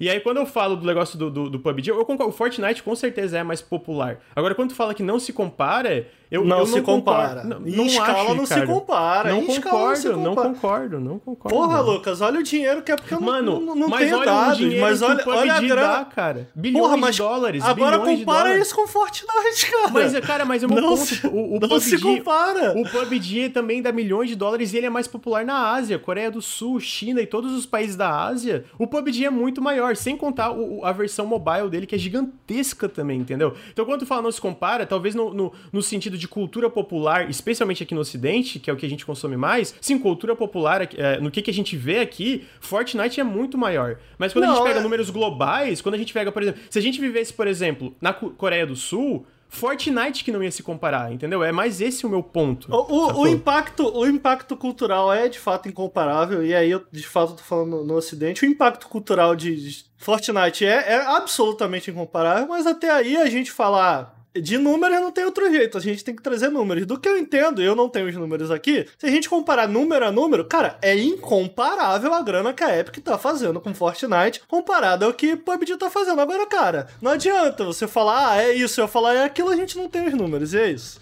Não, assim, Próximo, os, os últimos próximo. números que eu tenho é que o PUBG vendeu 70 milhões, né? Essa é a parte só de números vendidos, que já faz dele um dos jogos mais vendidos da história dos videogames. Isso não free to play, né? Que o Fortnite é free to play. Só que eu tô sem agora os números da, da versão mobile e a Lite, que são as gratuitas, que também tem mais, tipo, milhões e milhões, é, dezenas de milhões de jogadores, né? Deixa eu passar pro próximo. O foco Passa não é esse. O foco não é. O mas foco falou é merda, tá errado, tava errado. Não, mas não, beleza, não vai. falei. O foco é que Falou naquela, merda, falou naquela época eu bati na tecla que, meu irmão, que ia comer em popularidade o PUBG. Tu falou, não, porque o PUBG não sei o que. Porra, a galera nem Ah, fala olha só, mais de o PUBG. PUBG Mo- Mobile foi é, baixado mais de 600 milhões de vezes. Isso aí, isso aí foi o Bolsonaro, é bot. Agora, agora sobre o. Não, não é que vai acabar porque a galera não tem interesse. Eu sinto que a gente, a gente tava ali numa época em que, o, em que o Early Access surgiu. Acho que a gente ainda tem essa necessidade. Novas formas, novos modelos para se produzir e comercializar de uma maneira geral o videogame. O videogame saindo com a price tag de 60 dólares não estava dando mais. Não estava dando mais certo.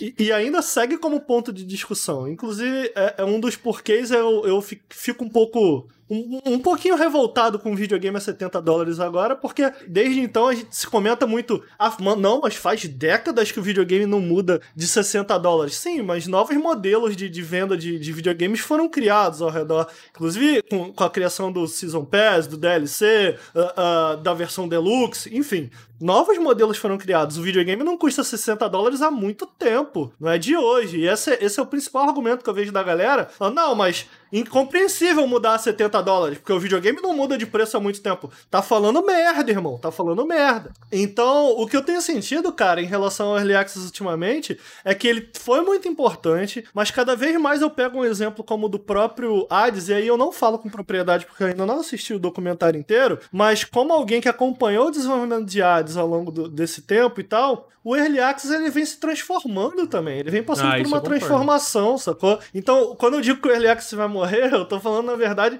do De como é hoje, como a assim. gente entendia, Aham. entendeu? Pô, o Ricardo tem, tem essa, esse talento, né, mano? De, tipo assim, tá falando merda num segundo e aí, tipo, um segundo depois ele fala algo sensato, assim, que dá pra, Não, dá pra seguir um foi a discurso metralhadora. assim. Ele a Puta que pariu, quanta merda. merda eu ouvi aqui. O chat concorda, inclusive. Eu fiz a enquete ali pra ver quem ganhou a discussão. O Lucas ganhou. O chat não sabe Obrigado, nada, chat. cara. 82% O chat dos não votos. sabe de nada. Obrigado, chat. Eu, eu vibro com a minha impopularidade, entendeu? Eu tô aqui pra falar. Eu tô aqui pra falar as Eu tô aqui pra verdades. falar verdades. Sabe, sabe aquele cara? Ah, sabe aquele cara eu tô assim, ó, aqui, eu não, eu tô aqui só, pra falar as gostam- verdades difíceis de se engolir, irmão. Vocês não gostam de mim porque eu tenho personalidade forte. Exatamente! É isso aí, irmão, é isso aí. Ó, Fala aí, Henrique. Early Access, né, mano? Early Access, porra, o Lucas comentou muito bem, explicou muito bem a, a parte técnica da parada, que é, é um modelo de desenvolvimento, né? É uma, não, não, não é só um- uma maneira de vender videogame, né? É uma maneira de você produzir o videogame como um todo. E aí eu tenho, acho que o Ricardo tem um ótimo ponto nessa questão de que o Early Access, ele, ele tem uma defasagem, de certa forma, né, a realidade, porque acho que é inegável que é um modelo de desenvolvimento que favorece certos tipos de jogos. Então você vê muito jogo de crafting em Early Access, né? Você vê muito jogo de roguelike em, em, em Early Access, porque são esses jogos que faz muito sentido você iterar e iterando neles, depois você criar aquele motor, né? Aquele motor assim que funciona com a base do jogo, faz muito sentido você iterar em cima disso e adicionar novas coisas e tal, tal, tal, organicamente, papapá e tal, tal, tal. Então ele favorece certo tipo de jogos. Já é um jogo tipo um, sei lá, um, um RPG japonês, sacou? Isso não, não faria tanto sentido em Early Access. Talvez o, o Genshin Impact seja mais próximo disso, assim. E a galera reclamando do Genshin Impact no endgame, né? A galera tá reclamando que a gente vê que são medidas, o, o próprio endgame do Genshin Impact parece muito medidas pra estender a duração do jogo enquanto não saem mais updates e tal, tal, tal, né? E aí o que eu acho que o Hades faz de tão interessante é. É, e eles levam esse ponto, né? Esse é um, um, um tema, né, do, da, do, do, processo de desenvolvimento do Hades, é algo que a Supergiant fala o tempo inteiro, é que o Hades ele foi desenvolvido pensando com o Early Access em mente para usar esse processo interativo das adições a partir do feedback do, do, das pessoas e tal, tal, tal, e também como um roguelike ele consegue, e, e pela própria maneira que a história do, do, do Hades funciona, ele consegue fazer isso, né? Ele consegue ser algo, faz sentido você, para quem nunca jogou Hades, Hades é o nome do Reino dos Mortos, né? O personagem principal, os Agreus, ele é filho pera, de pera, Hades. O Hades é o, o, rei dos mortos, né? Que eu vi reino. É o reino também, né? O, o Hades também é o reino dos não, mortos. O nome não, não, do não, reino não. é Hades, o idiota. Depois sou eu que falo mesmo. O nome do Reinos é, não é Hades, o nome do Reinos é... Mano, Hades é o nome do reino e o nome do, do, do rei, não, entendeu? Cara, o Hades é o nome do reino. Mortos. Não, Isso. cara. É os dois, mano. O Hades não, também é, é, o mundo inferior, é, é cara. Submundo, é o submundo. Ó, é. eu, eu não vou dizer nada, viu, é chat? Tártaro, tem, tem gente brother, que não estudou a mitologia, entendeu? O reino é, o Tártaro, irmão. Tártaro, mano, ó, o, o, mundo inferior da mitologia, ele se chama ah. Hades também. Não, okay? não, cala a boca, Sim, cala cara. a boca. Puta Sim, que cara, pariu. O, o, Tartar, o Tartar Acordar é de manhã específico. cedo pra ouvir isso, nossa Puta senhora. que pariu, velho. Oh, que isso. Oh, sinceramente, eu vou ter que mandar um link da, da, da Wikipedia aqui, irmãozinho. Aqui, ó, Hades, reino. Porque você tem o Hades Deus, Hades, ah. você tem Hades o reino, o reino de nossa, Hades. Nossa, tá errado, Henrique. Mas Mano, continua. desculpa, tá? Tem gente que, fez, que tem, tem gente que tem gente que estudou literatura clássica na faculdade, tem gente que não, entendeu? Então, tá, é, é, isso, carteirada aqui. Vamos, vamos fingir que eu, eu, eu tô dando uma lida, aparentemente ele não, tá não, certo, não, cara. Não, não, não, Lucas. Mano, continue, continue, sem maldade, mano. sem maldade. Vou dar a carteirada aqui porque... Não tem problema assumir que eu estava errado. Tô sendo, tô sendo, tô sendo interrompido pra mim. aqui, a Disney né? Mentiu pra, a Disney mentiu pra aqui. mim. É o... Mano, era pra ser Enfim. Um, o Lucas me prometeu um programa leve, eu já tô puto. Ó, vai lá. Bom, o reino dos mortos, né? O reino de Hades, né? Governado lá pelo aí, Hades. Vamos fazer, um, vamos fazer um acordo aqui. Pode ser, o reino pode se chamar Hades, mas finge que não, senão eu vou ficar puto também. então, a, a, a, a Grécia é, é, o, é, o, reino de Zeus, então. não, não, não, não, não. Porra! Olha só, isso, mano. Isso, e aí, o que isso que acontece? Isso daí é terraplanismo na Grécia, irmão. Na, na Grécia os caras devem rir disso daí.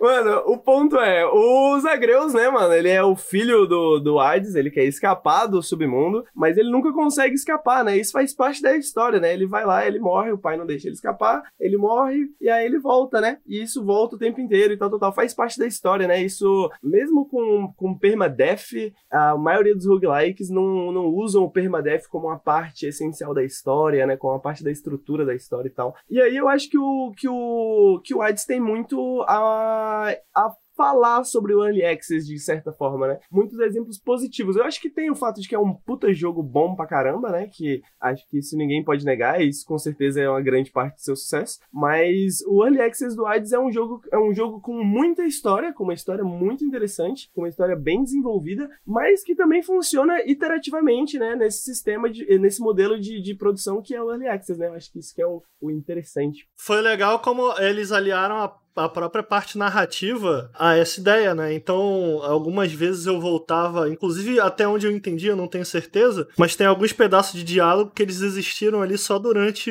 o, a época do Early Access, exatamente para casar narrativamente com as mudanças que estavam acontecendo no reino certo? Então, e isso é um pedaço interessante, né? De tipo, como ele foi é, 100% planejado, a própria parte narrativa casa com as mudanças que estavam acontecendo, com as alterações e com as novidades que vinham, que o jogo vinha trazendo e tal. E isso foi muito legal de ver. A gente, no último Periscópio, a gente comentou sobre Hades e a gente falou, né, do tipo, de como as boss battles eram mais difíceis antes da versão final. E como, tipo, boss que agora na versão final, cara, eu só saio matando, Uh, originalmente eles foram se modificando, tipo, a, a, a Hydra é um chefe que mudou muito, uhum. muito, muito, muito, muito. No começo ela era muito difícil, hoje ela é, tipo, mais fácil de todos. E para mim foi muito legal ver, tipo, essa, essas mudanças do jogo inteiro, não só da parte de desenvolvimento, mas até mesmo da parte narrativa, porque mesmo que você não tenha jogado antes do jogo final, uh, o Hades, ele ainda é um jogo que depende muito de você morrer, voltar ao mesmo lugar uh, e avançar a narrativa assim. O que eu tava querendo dizer da parte do Early Access e que, que ele vai morrer e tal. É mais uma provocação, é mais uma brincadeira. Mas eu sinto que a gente tá indo um pouco nessa direção, no sentido de de lá pra cá, serviço live service, eu não sei como chamar isso. Jogos como serviço, basicamente. Jogos como serviço, é. Eles se tornaram mais comum, né? O nosso entendimento do que é um jogo assim se tornou mais comum. Tanto que, voltando pro PUBG, o próprio PUBG muitas vezes era confundido, né? Do tipo, pô, tá em Early Access, mas já tá todo mundo jogando, já tinha. Chegou a sair uma análise, que foi o que levantou essa conversa, né? Tipo, chegaram a sair análise de PUBG e ele ainda tava em Early Access, mas onde eu tô querendo chegar é tipo, uh, de lá pra cá algo que mudou é que se popularizou ou já é comum o suficiente a gente ter jogos que eles vão é, inteirando e sempre evoluindo. Então já não é mais uma característica própria do Early Access como a gente tinha mais ou menos ali na época em que ele foi lançado. E eu acho que a, a, a, traz, um, traz uma parada interessante, o Henrique citou o Baldur's Gate, e eu tava, eu tava lendo algumas matérias sobre o Baldur's Gate para ver como é que tá essa versão, eu não peguei ainda, porque Pô, tu para pra pensar no Baldur's Gate, eu gosto muito de, de CRPG, eu fico assim, cara, eu não quero jogar esse jogo agora, eu quero esse jogo completo, porque eu quero ter todas as interações, todas as modificações, eu não quero um ato para jogar. E aí um argumento que, que eu li uh, de pessoas que jogaram que eu achei interessante é do, do, do, tipo, o fato dele estar em Early Access e de que quando uma nova atualização sair você perder teu personagem, é que ele te deixa livre naquele ato para explorar as várias facetas que o jogo tem a te oferecer. Eu falei, porra, Caralho, tá aí, eu não tinha pensado nisso. Porque geralmente eu sou o tipo de jogador que eu escolho meu personagem e, cara, dando certo, dando errado, ele tá ali. E muitas vezes eu não tenho o interesse de voltar e refazer, porque eu, eu quero ter a memória das escolhas que eu fiz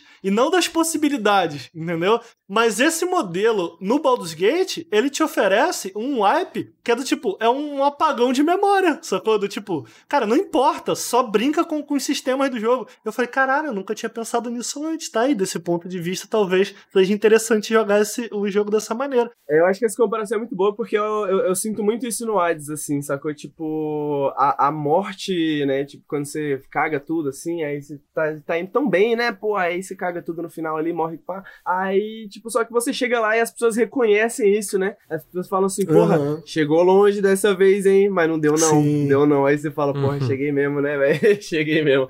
Aí, porra, tem um bagulho muito interessante da, da Meg, né? A Meg, em certo momento, ela fala, ah, você só consegue ganhar de mim por causa da porra desse espelho aí, né? Se não tivesse espelho, você, você, você não ia conseguir porra nenhuma. E você pode ir, né, desabilitar todas as coisas do espelho, ir lá e matar a Meg, e ela reconhece isso depois também na história, sacou? Tipo, Irado. Isso é incrível, não, não mano. Isso é incrível, mano. Não, incrível, incrível, tá ligado? eu, falei, eu, eu, comentei no Periscope, lembra, Ricardo, que eu tava com um boom, tipo, eu tava com um personagem que muitos dos meus booms eram dos Zeus, inclusive meu ult. Aí eu cheguei, não, meu o ult, o RT, né? Aquele negócio, aquela skill que tu ativa e tal, que tu pode trazer trovões e atacar todo mundo com os trovões dos Zeus. E tu chegar naquela parte onde tu pode escolher um de dois, um de dois deuses pra te dar um boom. Aí eu escolhi o que não era o Zeus, e aí ele manda o, o, os minions lá te atacar, né? Aí eu usei o RT enquanto ele tava tentando me matar e os Agreus comenta disso, né? Tipo, hum, isso aqui tá meio. Oh, o tá que meio... eu achei maneiro disso aí que o Henrique falou é que é, é tipo a narrativa influenciando a mecânica de certa maneira, né? Do tipo, você é, não, é um, não é um desafio, vamos imaginar que é algo Borderlands, sacou? É, não é um desafio tipo, formal, assim, você não ganha recompensas, assim, é, você não ganha nada por isso, tá ligado? Exatamente. Mas o jogo te, o, o jogo te provoca, né? Ele fala assim, é, é, é, você não consegue fazer isso não, você não consegue, duvido Não é uma parada que tá aparece num menu, tá ligado? Não é um troféu, tá é, tá ligado? exato. Porra, respeito, cara. Eu não vi isso ainda, mas achei irado. Porra, é muito, muito, muito irado. E outra coisa que eu, que eu tava lendo, né, preparando pro podcast hoje, era uh, um comentário que saiu recentemente, acho que saiu para ontem ou anteontem. Os aspectos das armas, eles não estavam no design original de Hades, né? Isso foi algo que foi adicionado muito tarde no processo de desenvolvimento. Eu joguei o Hades, tipo, no começo do ano, Uh, e joguei bastante assim. Aí falei, pô, vou dar uma esperada pra sair uns updates, depois eu volto, né? E voltei depois agora no 1.0. E na, quando eu joguei, ainda não tinha nada dos aspectos, né? E, pô, quando eu vi esses aspectos, eu falei, cara, mas isso é talvez seja uma das melhores coisas do jogo, assim, sacou? É uma das coisas que dá mais. me deu mais vontade de continuar jogando o tempo inteiro, saca? Saber que você tem armas diferentes e que as armas elas funcionam de maneiras muito diferentes, assim, umas das outras, saca? estilos diferentes de jogo, assim. Eu acho que o Hades, ele, ele permite isso, né, mano? E, e não só isso, mas as armas também têm o seu aspecto narrativo, né? Elas têm uma conexão com os personagens, elas são comentadas na história, elas têm a sua própria história, as armas, né? As armas, os aspectos secretos ainda mais, né?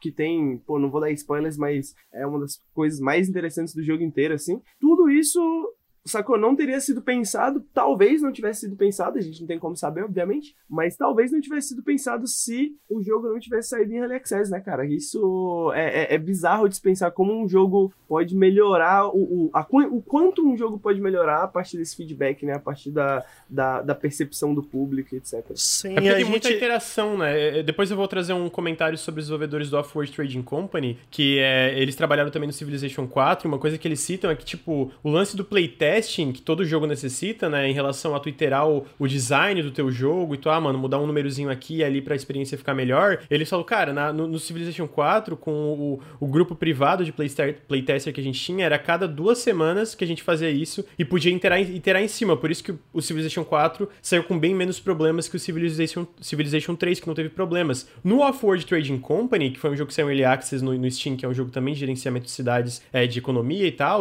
esse playtest era todo dia, entendeu? Era todo dia. Então isso fez uma diferença monumental no design do jogo como um todo e eles falam, eles citam como uma experiência positiva, né? Claro que teve também o, os lados negativos, mas esse caso específico eles citam como experiência positiva. É, eu ia comentar que tem dois poréns aí, que é o lance, a gente, eu fiz essa comparação mais cedo do modelo de Early Access com o modelo de como serviço, né? De, é, a gente teve agora, por exemplo, no Destiny, e é algo que eu acho que os videogames estão aprendendo, que são modelos relativamente novos. Especialmente no Né?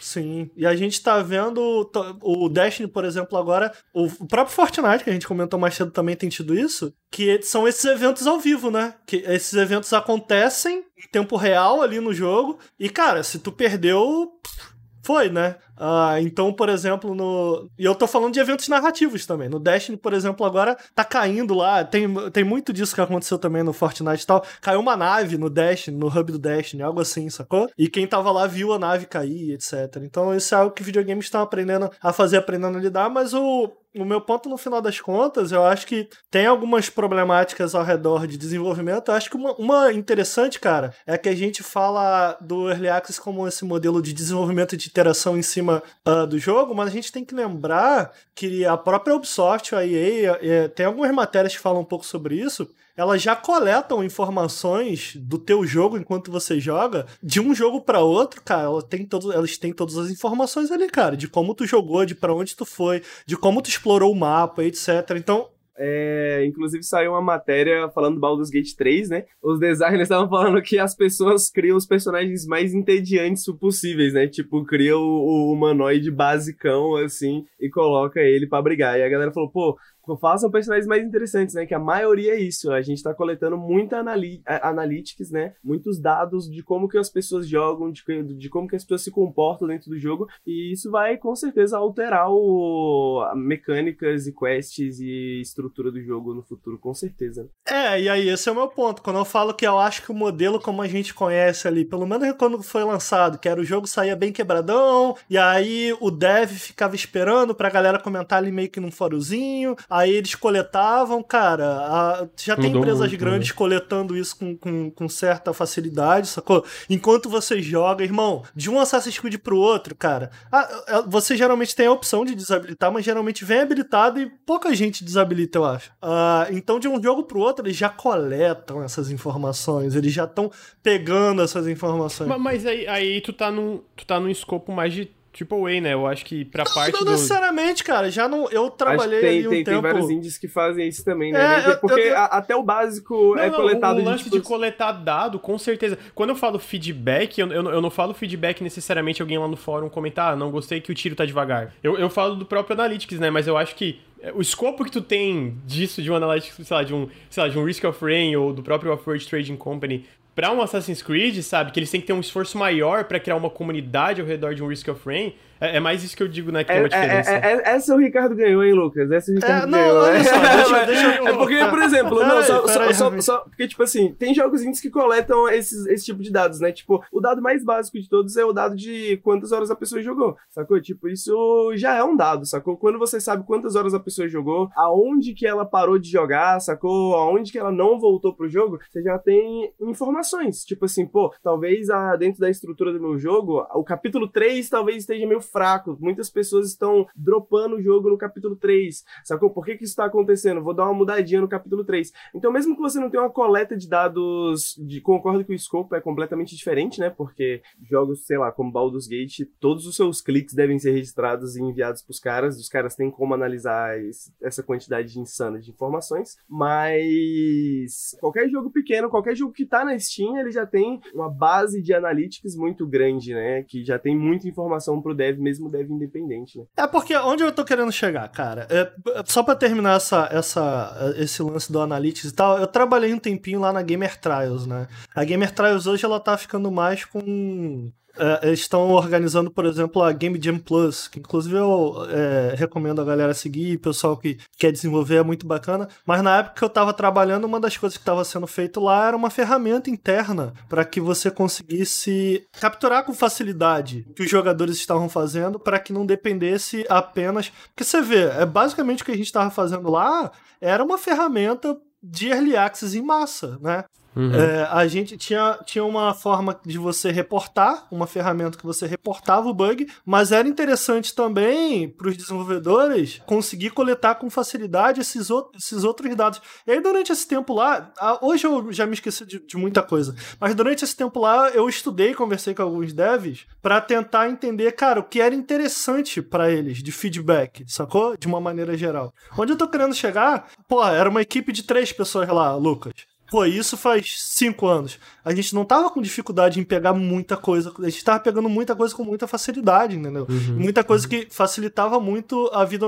Eu, eu, não tô falando só de coisas pontuais, do tipo, ah, até onde você chegou. Eu tô falando de, cara, de conseguir identificar um bug no código da parada, entendeu? Gerado Sim. automaticamente. Então, eu, eu acho que daqui para frente a gente já vai ter é, é, essa facilidade. E aí, onde eu quero chegar? Onde eu quero chegar é que, tipo, é, né, como eu falei, a maneira com que a gente enxergava o Early Access, ela tá mudando. E eu acho que tem várias maneiras em que ela mudou. Uma outra maneira em que eu acho que mudou muito, o Early Access ele vem sendo usado assim como o próprio Kickstarter, cara, que perdeu alguma força, veio sendo usado e se modificou a ponto de ser usado também como uma ferramenta de marketing ou uma ferramenta puramente para estar na boca do, do, povo, né? Então, tipo, o, o Early Access não necessariamente como uma opção de desenvolvimento, mas o Early Access como uma, uma opção de marketing. E isso me parece estar um pouquinho ligado ao que Hades fez. Eu acho que o modelo do Hades da maneira que ele foi feito, eu quero terminar de ver o documentário. Eu fico, porra, cara, será que esse é um modelo bacana? Será que não teve crunch? Eu, eu duvido que não tenha tido. Eu não, eu não sei se. Eu não vi o, o documentário, tem que terminar de ver o, do, o, documentário ainda. Mas porque eles tinham datas firmes, né? Do tipo. Uhum ó, aqui vai sair, aqui vai sair. E lá atrás, quando a gente tinha o Early Access, não era necessariamente assim. Então eu tô querendo usar o Hades aqui como exemplo de como o Early Access ele vai evoluindo, porque a ideia que a gente tinha do Early Access de um jogo que vai evoluindo conforme o feedback vai sendo dado, ela já não é mais única do Early Access. E aí, nesse, nesse sentido, eu acho que ele, o Early Access ele vai se atualizando, ele vai se modificando, entendeu? Ele perde um pouco da. Ele perde um pouco do seu. do que. Da essência, até. Exatamente, tipo... do que definia o Early Access, né? Pra é. que, que ele servia, pra que, que ele funcionava, né? Às vezes a gente não vê, ah, isso aqui não é Early Access, isso aqui é jogo como serviço, né? E etc e tal. Eu acho que vocês estão deixando uma parte essencial de fora disso aí, pelo menos do lado mais independente da coisa. Porque a parte de coletar dados, de fato, eu, eu entendo que é muito mais tranquilo graças a muitas ferramentas que a gente tem, tem, tanto dentro dos jogos, como, por exemplo, através do Steam, né? Que o Steam tem um bilhão de formas de coletar dados. Mas é, tem, eu vou citar aqui o, o de novo a Forge Trading Company, que tem um negócio muito. um post-mortem muito legal, que, cara, para eles, a parte mais. uma das partes mais importantes do Early Access foi criar uma comunidade ao redor do jogo, né? Então, tipo assim, é, não é nem necessariamente como uma ferramenta de. É porque, tipo, a gente fala do Assassin's Creed, esse, esse lance de coletar dados e como isso vem um pouco do Early Access pra carregar para próximos jogos da franquia. Ah, mas o, o, Assassin's Creed já tem uma comunidade, né? O Assassin's Creed já tem um aparato de marketing gigantesco. O Hades, ele veio depois de um, um jogo que, não, ah, pelo que eu entendi, não é flop, ele se pagou, mas não foi um grande sucesso da Supergiant Empire, né? Então, tipo, eles não tinham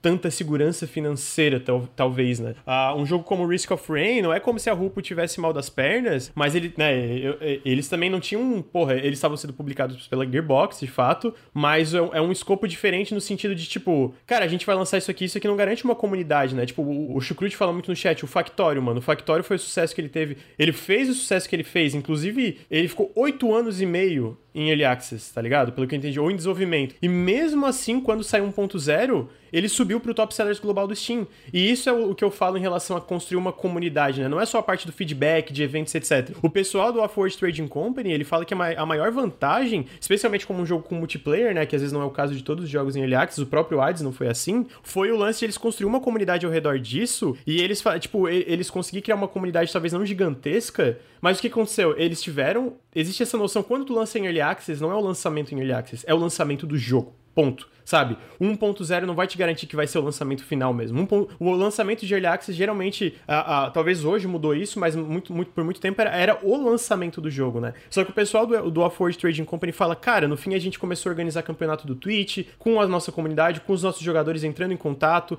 a gente tinha uma, uma, uma branch específica com password pra galera que queria entrar nessa branch e mandar feedback direto pra gente em relação a, a mudanças mais polêmicas que a gente podia iterar imediatamente, não através dos analytics, mas através de uma comunidade direta com os, é, de uma comunicação direta com os jogadores. E além disso, no final, quando eles foram lançar 1.0, nenhum site queria cobrir o jogo. Porque o site falava, cara, não vale a pena, não vale a pena pra gente cobrir o jogo, porque não. Já saiu, sabe? Não, não vai dar tráfego e tal. E aí, no fim, só que tinha uma comunidade tão grande, deu tanta wishlist através dessa comunidade, que o lançamento 1.0 deu o mesmo número de vendas do lançamento do dia 1 no Early Access, entendeu? Então, tipo, uma parte que eu acho que é importante, além de todo esse feedback dessa parte de, de iteração e tals, é a parte do fato de, cara, essa criação da comunidade que é tão importante para esses estúdios menores, tá ligado? Sim, mas então, eu acho que o meu ponto aí onde a gente discorda a vírgula aí é que eu entendo essa busca por atenção como parte essencial do marketing. Porque existe, existe um, uma disputa muito enorme desde quando o Early Access foi criado por atenção, né? Dentro do próprio Steam, por exemplo. Então, essa. essa eu concordo, tudo que você falou tá correto,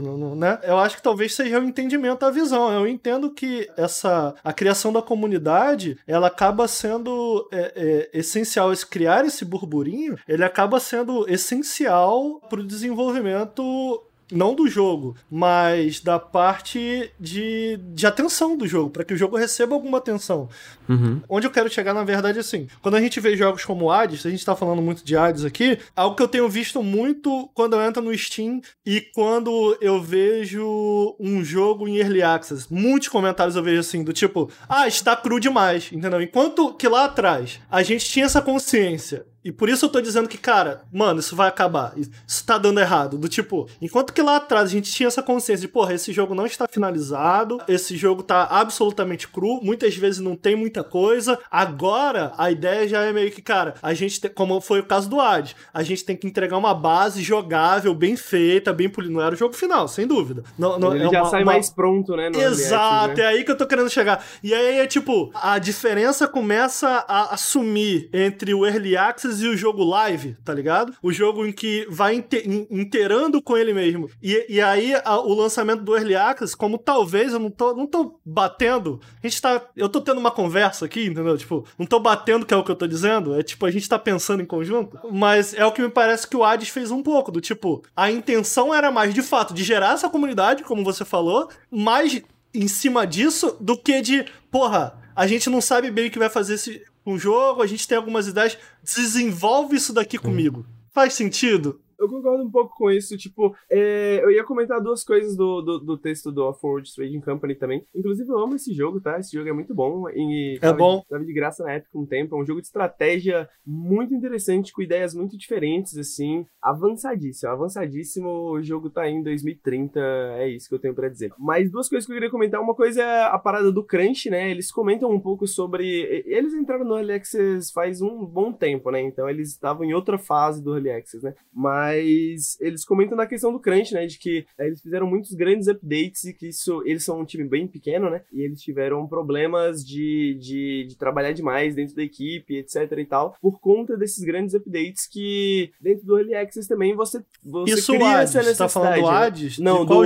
Off-World Trading Company, né? Ah, tá. É, por causa desses updates grandes, porque, mano, é, você tem que lançar esses updates grandes no Early Access, porque é isso que faz você, ah, às vezes, ganhar aquela, aquela, aquela coisa da imprensa, né? Não adianta só você. Isso já é algo sabido, né? Não adianta você fazer pequenos updates, né? Tipo assim, ó, toda semana eu vou fazer um pequeno update, um pequeno ajuste, tal, tal, tal. Faz muito mais sentido você ganhar, você lançar grandes updates, né? Tem grandes modificações e tal, tal, tal Aham. para que você saia nas notícias, né? Para que você os sites leiam e comentem, etc. Pô, às tal. vezes nem os sites, cara. Às vezes nem os sites, porque isso a gente entra no negócio da bolha. Muitos desses jogos que tem uma comunidade gigantesca em Early Access e quando de repente sai no ponto zero, tá lá em Top Sellers Global, a gente fica, mano, de onde é que veio isso? Cara, não, não, não tem cobertura por site, Mas, né? assim, não, eu não- entendi não- o teu ponto, mas às vezes nem funciona com o site, né? Eu entendo o seu ponto, mas depende muito do jogo. Tipo, Hades, por exemplo, é um jogo que tá sempre sendo falado, né? Tipo assim, acho que é impossível Cara, não, o... durante o Early Access não tava, Henrique. Tava, Eu- eu, cara, eu, tava. Eu jogava Ô, mano, todos os Lucas, eu, vou- eu vou te dar, eu vou te Eu dar não um, acho, eu vou eu te dar um pequeno exemplo, cara. Tipo, o Rock Paper Shotgun, que talvez seja o. Ah, o mas o Rock Paper Shot é fora da curva, né? Pô, mas o Rock Paper Shotgun é, é um dos Ah, maiores sites de videogame, cara. Tinha gente de falando, PC, vai. tá ligado? Tinha Tipo, e toda vez ele publicava, porque ele é focado no PC. E a, e a Supergiant é, é uma empresa que eles cobrem desde o início dela e etc e tal. Sacou? Mas o que eu quero te dizer, mano, é que os números de um site como Rock Paper Shotgun é, São mesmo- grandes, é, são, são, são gigantescos, tá Sim, ligado? A sim. gente, a gente pensa em YouTube e, e- e a gente pensa em números grandes no YouTube e tal, mas mesmo que esse jornalismo ainda não. as pessoas leiam menos e etc e tal, ainda são números Não, muito... não, não, peraí, peraí. Eu, eu quero deixar claro que eu, eu, eu não digo que os sites são relevantes, muito pelo contrário, eles são super importantes pra dar visibilidade. O meu ponto é que eles não falam. Eu não acho que o Ads foi falado bastante como ele devia ter sido falado. Devia ter sido cobri- cobrido durante o período de Early Access. Esse é o meu ponto, entendeu? O, o Hades teve isso de grandes updates, assim, né? Tipo, e, e eu vi, é, é, pelo menos nos sites que eu visito, eu, eu, eu via sempre, sacou? Tipo, mano, saiu um update novo de Hades, porque a comunidade do Hades também é muito grande. Tem que entender isso também, né? Que, tipo não, assim, mas os sites, então, aí é o do sites só Discord, publicam né? por causa Eles criam desse- a comunidade. Os sites só publicam por causa desses jogos quando saem esses updates, porque também é vantajoso pros sites, né? A gente tem que entender isso. Então, tipo, o Hades é algo que atrai números também, né? E ao mesmo tempo, muitas pessoas conhecem o Hades através de sites. Então é, um, é, uma, é uma, uma via de duas mãos, né? No- de fato, existia uma comunidade gigantesca ao redor de Hades, e isso, isso é inegável, que é criada por causa do Early Access também, né? É, é porque eu sinto assim, ó, eu sinto que o Hades, antes de sair no Steam Early Access, né, que eles, tipo, eles lançaram na Epic, né, antes de sair no Steam Early Access, que daí ele vendeu bastante, depois saiu no Switch e vendeu mais ainda no ponto zero, já passou de um milhão de vendas, ele não era, não, assim, se tu pegar pré-Steam Early Access, espe- espe- especialmente pré 1.0, agora tem fanart, tem, cara, porra toda, tem, criou, criou-se toda essa, essa, comunidade ao redor, especialmente dos personagens do lore do jogo, e eu, como eu joguei, cara, eu joguei todos os updates, sempre tava ali, tipo, eu, eu- todos os updates eu entrava aqui em live, geralmente, é, e zerava, ia até o fim, via as mudanças. Isso é cobertura de empresa, Lucas! Porra, vai Não, tomar eu no cu! sei, Henrique. Cara, não, o, meu, ponto, o, o meu ponto, o meu ponto é que assim, tu tá falando, pô, o Wides é gigante. O Wides não era gigante. O Wides ficou, tipo, teve essa explosão depois do 1.0, sabe? Eu acho que daí, é, tipo, reformulando um pouco Não, mas a olha popularidade, só. popularidade do jogo. Aí eu falo um pouco da, da utilidade dessa criação da comunidade através do Discord, Early Access, etc. Que, de fato, não vai tanto na- no modelo que você estava falando sobre e moldando o jogo junto com a Não, mas eu, comunidade. eu- né? a gente, eu não tô. eu- inclusive, é importante deixar claro, eu gosto. que bom que o Early Access existe, que Sim, bom que o sim, Early eu Access foi criado. O, o que eu tô comentando aqui, que eu acredito. Bom, é, me parece evidente que tá passando por uma transformação o sistema, mas tá passando por uma transformação porque as pessoas estão aprendendo a interar com ele, né? Então é natural. A gente tem jogos, por exemplo, como um jogo que eu gosto muito, por exemplo, é o No Man's Sky. Ele não é, ele não é um jogo em early access, mas se tivesse sido feito a mesma cadência de lançamentos da maneira que foi feita pro No Man's Sky e tivessem colocado ele early access da mesma maneira, não teria feito diferença nenhuma. Você tá entendendo? Do tipo, no, no caso, a gente tem um jogo que foi lançado e foi saindo atualização em seguida. Se ele tivesse sido lançado, porém com uma etiquetinha de early access, tendo sido o ritmo de lançamento, os lançamentos exatamente o mesmo para como ele foi, não tendo sido lançado ah, em early access, teria, teria dado na mesma coisa. Então, só o que a gente. É, talvez o que a gente esteja discordando aqui. Primeiro que, cara, o Early Access como ferramenta, ele é importantíssimo, eu acho ele essencial. Eu acho que. Eu acho que a gente. Me parece, tá? Que a gente tá partindo para um ponto que o Early Access se modifica tanto que não existe mais a necessidade de existir o Early Access como ele existe agora. Com essa ideia do tipo, é um jogo que está aqui em desenvolvimento, sacou? Exatamente porque e aí, talvez eu esteja falando besteira, você me corrige, Lucas. Mas lá atrás eu via muito mais os jogos saírem extremamente cruz, assim, né, cara? A gente tinha, tinha uma ideia que ia sendo desenvolvida e tal. Se tu pega jogos que estão assim, esse nível de, de, de, desenvolvimento, eles não estão dando certo. Então, é onde eu quero dizer que, tipo, o Early Access está sendo mais usado como uma ferramenta de atenção, entendeu? É, porque há uma disputa muito enorme nas lojas hoje. Então, porra, criar a comunidade, criar esse burburinho por atualizações grandes e não coisas pequenas. Quão diferente isso é de um jogo live, entendeu? De um jogo que, pô, cara, a gente, por enquanto, a gente tem só o ato 1. Vou dar um exemplo aqui, por exemplo, que um amigo meu joga, que é o Path of Exile, que no início, cara, se eu bem me lembro, ele tava me contando da história do jogo. Ele joga desde o início, assim. O jogo tinha dois atos e hoje tem sete, entendeu? O jogo começou com dois atos, brother. Tava lá lançado, entendeu? E aí foi. Inter... E, cara, tá aí um jogo que mudou pra caralho, sacou? De tudo que ele me conta. E foi saindo ato, foi saindo coisa nova até hoje tá aí o jogo, entendeu? Então, tipo. É, me... eu acho que muitos jogos. É, Você conseguiu acho... entender o Não, que eu tô consigo, querendo? Eu, eu, acho que mudou muita coisa, eu concordo completamente. E, e, eu acho que muitos jogos grandes, inclusive, pegaram esse modelo do Early Access de, tipo, um desenvolvimento interativo que vai se moldando e, e aplicarem um jogo que, vamos dizer, às vezes eles não pretendem que tenha um fim necessariamente. Sei lá, você pega um modelo de, de atualização que, que terem muda, o próprio Sea of Thieves entra nisso, ou, ou Destiny, ou qualquer outro jogo que seja. É, só uma coisa, eu não concordo, o Rafael e Underline F comentou, Early Access igual não temos granas para bancar Quality Assurance. Eu não concordo, a Clay tem dinheiro pra caralho e todo jogo dela sai em Early Access. Exatamente porque eles é um modelo. É o um modelo de desenvolvimento deles, né? É, Quality Assurance é geralmente um negócio voltado à questão de bugs, à questão de problemas técnicos, né? Uh, quando a gente tá falando de Early Access, a gente tem mudança de mecânica, né? Porque você vê que as pessoas respondem de uma maneira diferente, né? Tipo, as pessoas são imprevisíveis muitas vezes, então acho que é bem mais profundo do que um Quality Assurance, né? O negócio do, do, do onde eu queria chegar no Off-Road Trading Company era pra, na verdade, é, e de contra um pouco do que o Ricardo falou da questão de criar o burburinho, entendeu? Porque eu acho que uhum. eu acho que a Ikiades é um, um, um, bom exemplo, porque é um funcionou. É, eu só posso. Só um parênteses bem rápido. Não! Eu acho que.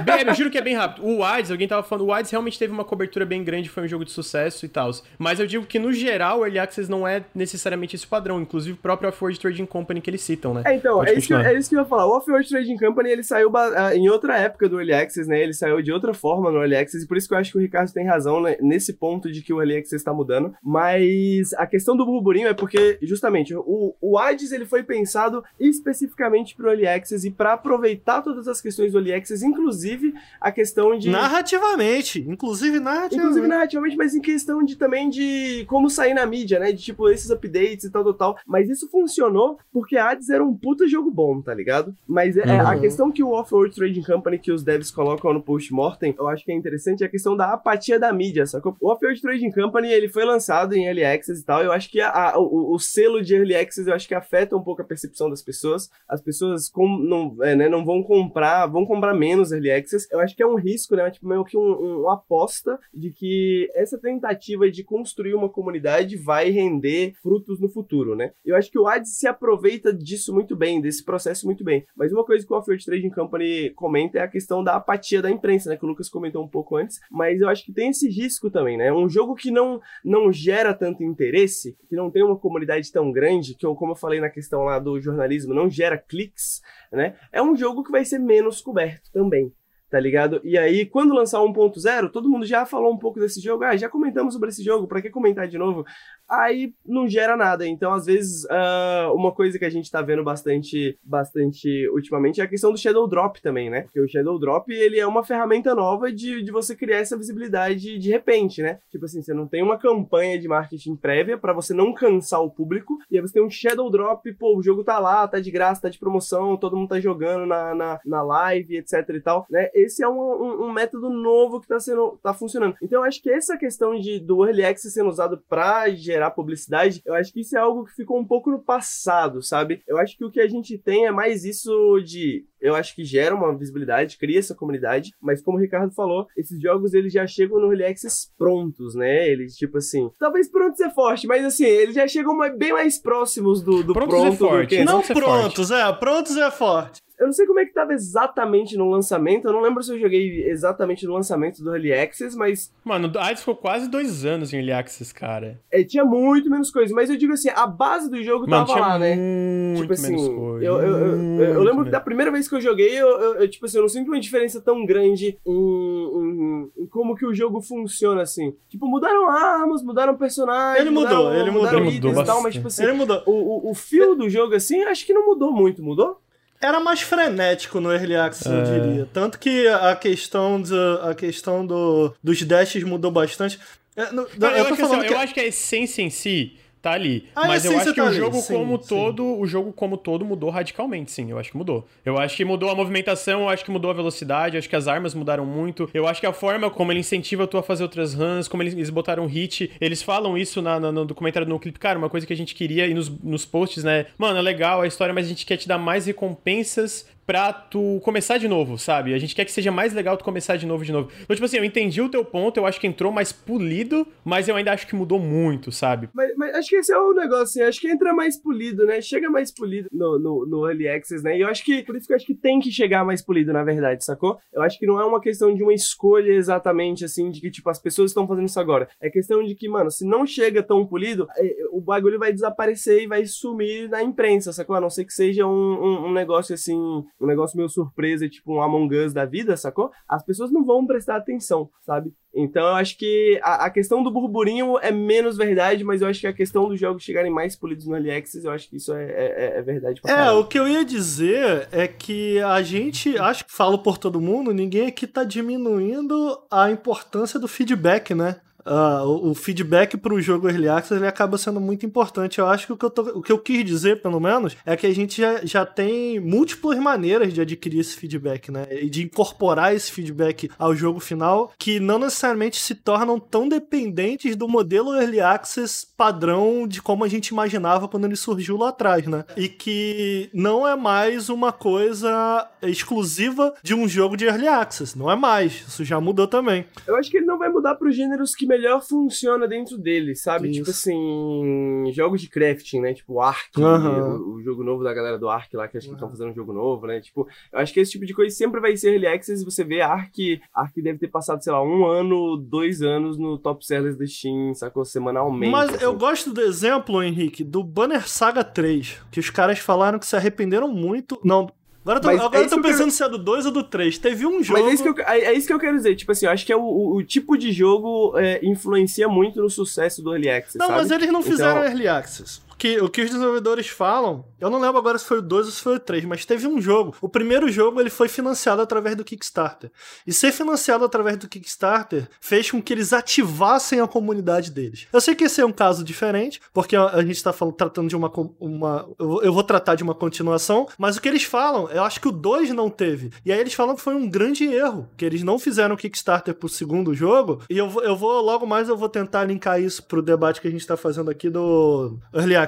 Mas o 2 não teve Kickstarter, eles falam que foi um grande erro, que eles não fizeram porque eles não precisavam do dinheiro. Mas que eles desenvolveram o 2, era um jogo tão grande, tão, tão bem polido e tão bonito quanto o primeiro, mas não ganhou nenhuma atenção da comunidade deles, não ganhou nenhuma atenção da mídia deles, da Eu imprensa. concordo, mas eu vou querer eu vou esperar você ligar os pontos porque eu acho que não se aplica, tá ligado? O caso do o Kickstarter não. Calma, e aí pro terceiro, eles normalmente eles não necessariamente precisavam, mas eles fizeram não porque eles precisavam do dinheiro, e sim porque eles precisavam ativar a comunidade dele. E aí é onde eu linko pro Early Access, saca? Ainda que não exista garantias, você ter uma comunidade ativa que cause burburinho, que cause o boca a boca, é muito mais interessante, muitas vezes, dentro dessa disputa por atenção que a gente tem nas lojas hoje, principalmente quando você é um desenvolvedor pequeno, ou quando tá começando, do que você simplesmente colocar o jogo lá, pá, tá lançado. Então, cara, E é aí onde eu entro no uso do Early Access muitas vezes também como uma ferramenta. Eu, eu falei marketing, mas talvez fique mais simples de entender, mas o Early Access como uma ferramenta de atenção. Concordo que isso já foi verdade, entendeu? Eu acho que isso não é verdade agora, porque eu acho que o, a, o que aconteceu justamente foi que o Early Access se tornou extremamente mais competitivo. E hoje em dia você tem esses jogos que são tipo, sei lá, o Ark, que tá no Early Access, vai ficar para sempre, porque, mano, funciona muito bem, porque tá, é um jogo que tá.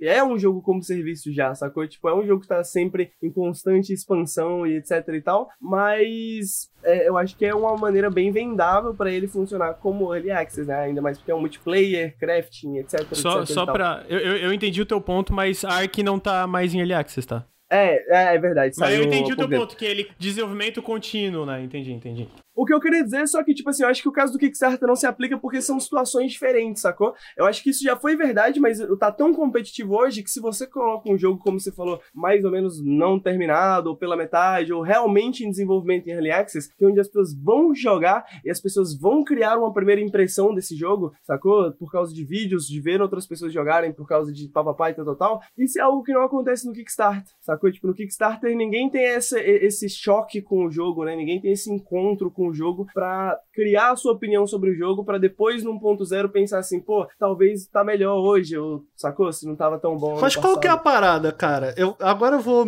eu não me, não me recordo do relato de qual desenvolvedor foi. Eu acho que é o, olha só, eu nem lembro mais o nome do jogo. Tenta me ajudar aqui, ô Lucas. É um jogo que teve até uma demo, que eu fiz um, um janela indie, que tem uma menininha de cabelo branco. É bonito pra caramba, tem uma pixel art muito bonita. Eastward. Não. Eastward. Eu acho que foi o desenvolvedor do Eastward. Em que ele tava falando. Pa para pra pensar. O que, que é melhor? Você ir desenvolvendo o seu jogo de maneira fechada. Agora eu tô em dúvida se foi o cara do Eastward ou do. eu acho que foi do Sable. Ele tava falando, pô, cara, a que a dificuldade dele é manter o jogo na memória das pessoas. Então o que, que, é melhor? O cara ficar desenvolvendo sozinho o jogo inteiro e ter que produzir trailers e tentar desesperadamente conseguir colocar o trailer, inserir o trailer dele no, no meio de um, de um evento ou qualquer, qualquer coisa. Tipo, muitas vezes jogos estão sendo desenvolvidos por, por uma equipe pequena, jogos que, cara, não tem essa capacidade de. Muitas vezes não tem uma equipe de marketing, etc. Então ele fala da dificuldade dele de ter que se manter relembrando. Muitas vezes o jogo saiu um trailer, causou um grande boom, entendeu? Mas depois, cara, teve problema de desenvolvimento, correria de desenvolvimento, e, cara, as pessoas esqueceram do jogo. E aí ele fala, do tipo, ele questiona, tipo, cara, talvez eu acho que eu deveria ter lançado o jogo em Early Access. Porque aí eu não preciso, eu não preciso produzir um grande trailer novamente. Eu preciso produzir um novo grande conteúdo e eu uso da minha comunidade pra te fazer uma ativação e, e fazer com que aquilo ali chegue às pessoas. Esse trailer volta a ser falado, né? Eu concordo completamente com isso que você tá dizendo, só que eu acho que o meu ponto ponto é só que hoje em dia o Early Access ele é muito mais arriscado do que ele já foi um ah, dia. Ah, mas eu, eu, acho que se aplica em tudo, né? É, de fato, você tem toda a razão. O mercado de videogame, de maneira geral, é muito mais competitivo, né? Eu acho que o Early Access ele segue nesse exemplo. Eu acho que eu concordo, tipo assim,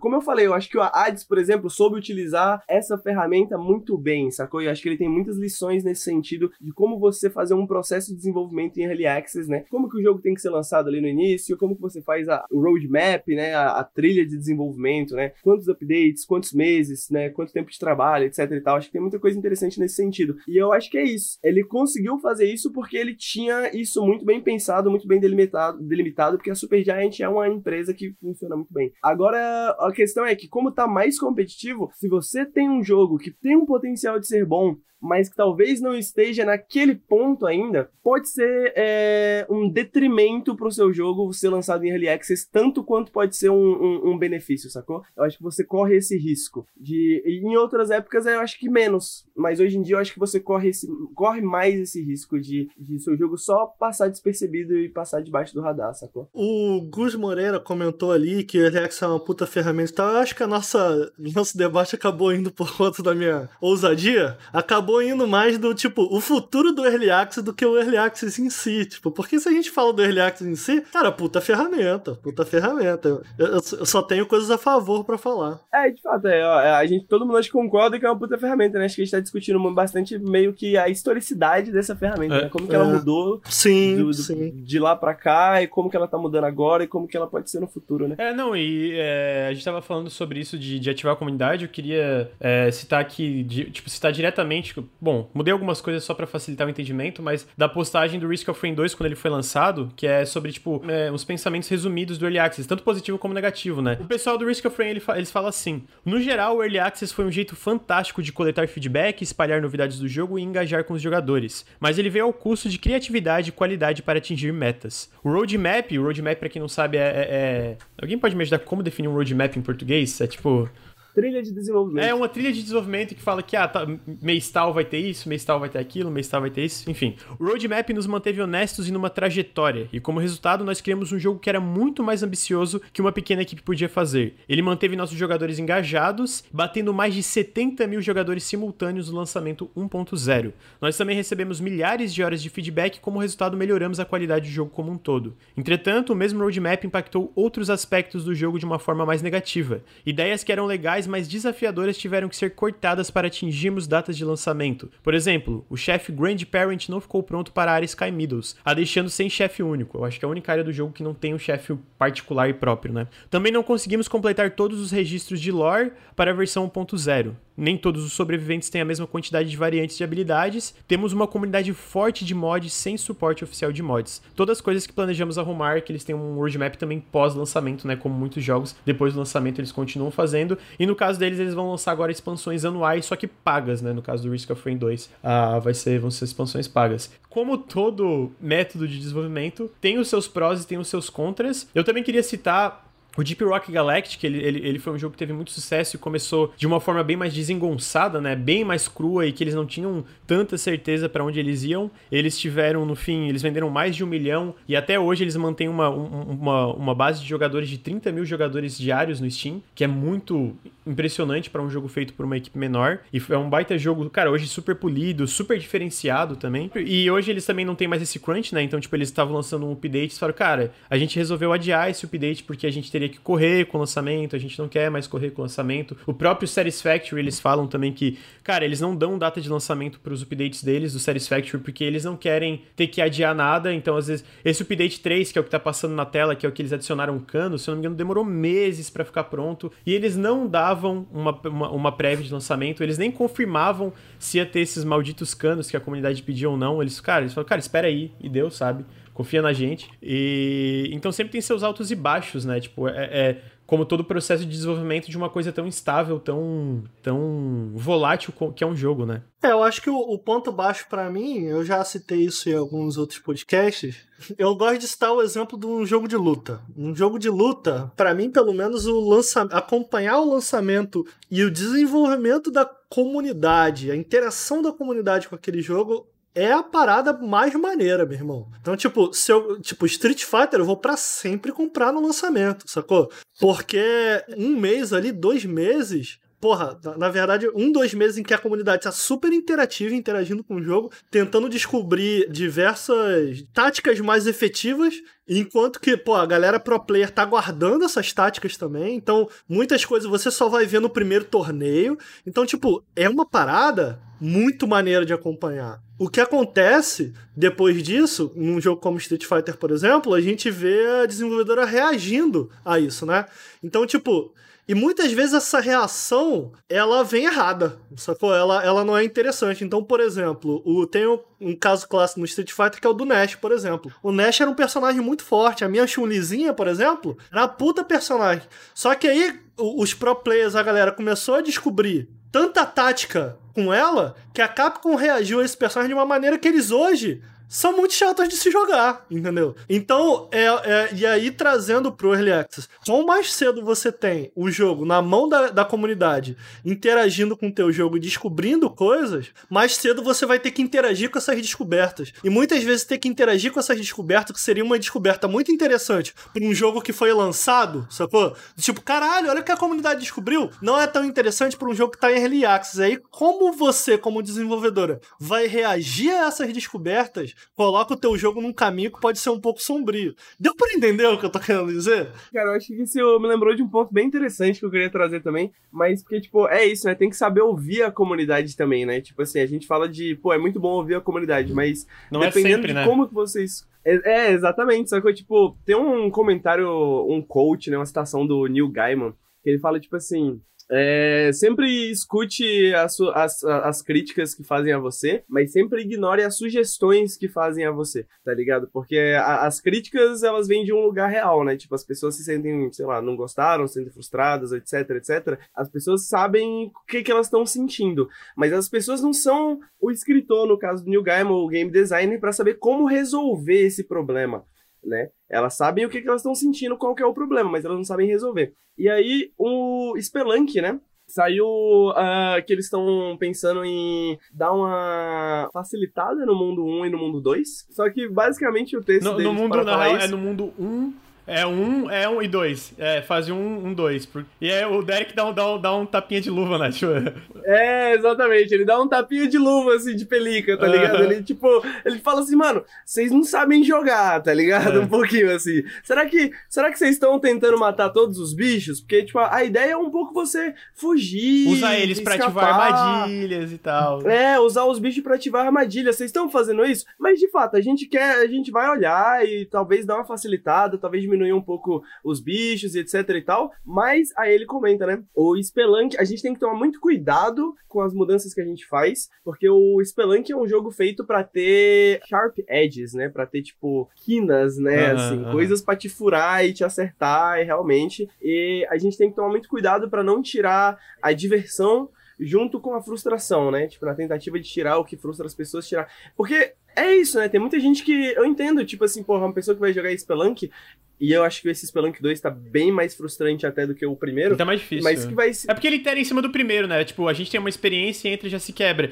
Aí alguém que nunca joga entra, é tipo, porra, que essa topeira do caralho que não me deixa em paz, e mano. Que é porra. isso, né? Tipo, exatamente, tô morrendo em todos os lugares, porque, tipo, eu, eu, sei, eu, sei, eu sei lidar com o morcego, tá ligado? Já. Eu já sei lidar com o morcego, já sei lidar com a aranha, tá ligado? Não sei lidar com os bichos novos. E, e olha só, eu, eu gosto do, do exemplo do Spelunk, porque onde eu tô querendo chegar é que muitas vezes essas descobertas, elas são interessantes de você ter ali, tipo, o jogo saiu, a tua comunidade tá, tá, tá descobrindo. Vamos, vamos, vamos usar de exemplo aqui o, o Spelunk. Pô, que a galera entendesse. Eu não sou, não sou é, pro player em, em Spelunk, mas até onde eu entendo, tem um monte de combinações que a galera foi descobrindo ao longo do tempo. E aí, como seria isso? Como seria todas essas descobertas serem feitas antes do jogo ser lançado? E aí o jogo lança, pô, bacana, o jogo lançou, tá lá legal, mas cara, as descobertas elas já foram feitas pela comunidade. Onde eu tô querendo chegar é que muitas vezes parte da diversão é, não necessariamente só fazer essas descobertas que o jogo prevê que você faça, que o jogo quer que você faça, mas muitas vezes quebrar o jogo é uma das partes divertidas do jogo, você tá entendendo? Uhum. E, e, e, aí eu dou o exemplo do próprio Hades, por exemplo. É, o Hades é muito divertido encontrar as builds quebráveis do jogo. É muito legal isso, sacou? Uma coisa que ele fez para é, não tornar isso possível ao longo do tempo, ainda que, claro, se você jogou no Early Access, é, é, eu com muito orgulho eu terminei o jogo na minha quinta run, é, então ele facilita. Eu tava vendo que a média de na décima nona, ainda que ele facilite, ele, foi, ele mudou o suficiente ao longo do tempo para fazer com que essas descobertas não fossem tão óbvias no jogo final, né? Então é isso que eu tô querendo dizer, sacou? Do tipo, é, você tem que ter, tomar muito cuidado também, porque você pode tornar essas é, descobertas óbvias demais e interar com essas descobertas de uma maneira que torne o jogo menos interessante. Faz sentido? O meu ponto é esse, tipo assim, o, o Early Access ele é uma ferramenta, né? Acho que essa é a conclusão. Não é uma conclusão muito polêmica, não é uma conclusão muito sinistra, até porque o Moraes... Meu Deus, é uma ferramenta, vocês são gênios! Mas a conclusão é essa, tipo, mano, Early Access ele é uma ferramenta, ele tem muita coisa para oferecer, mas é, é, essas coisas, ainda mais quanto mais competitivo o mercado vai ficando, é, essas coisas elas têm que ser bem utilizadas. E eu acho que o Odyssey a gente tem um exemplo perfeito de um, um jogo, não só um jogo muito bom, mas um jogo que utilizou essa ferramenta perfeitamente. Porque todos os aspectos dessa ferramenta, como a gente falou, essa parada do, do feedback da comunidade, da, da, questão de como que você constrói o jogo, como você adiciona coisas novas e tal, tal, tal, tudo isso pode se tornar algo, um detrimento pro jogo, né? Um detrimento pro futuro do jogo, Sim. se isso não for utilizado muito bem, né? Essa é a minha conclusão não muito revolucionária. Eu tenho medo da palavra perfeitamente, porque eu ainda quero entender como isso foi pra equipe. Porque se tem um problema hoje na indústria de videogames que tá claro para todo mundo mundo, é que crunch é um problema grave. É um problema grave até pra gente que joga. Eu acho que isso pode afetar diretamente na qualidade dos jogos que a gente joga, né? E eu tenho minhas dúvidas, cara, se essa ideia de um early access com milestones, né, ser a melhor maneira de traduzir, se isso não causou um puta crunch lá dentro e eu fico, porra, uma parada é tu fazer um crunch, não tô falando que é bom, mas uma parada é tu fazer um crunch uh, de seis meses, outra parada é você desenvolver o jogo inteiro em crunch, entendeu? Porque tu tem sempre milestones a cumprir. Uh, então eu não sei se eu usaria a palavra perfeitamente, mas de fato foi um bom early access.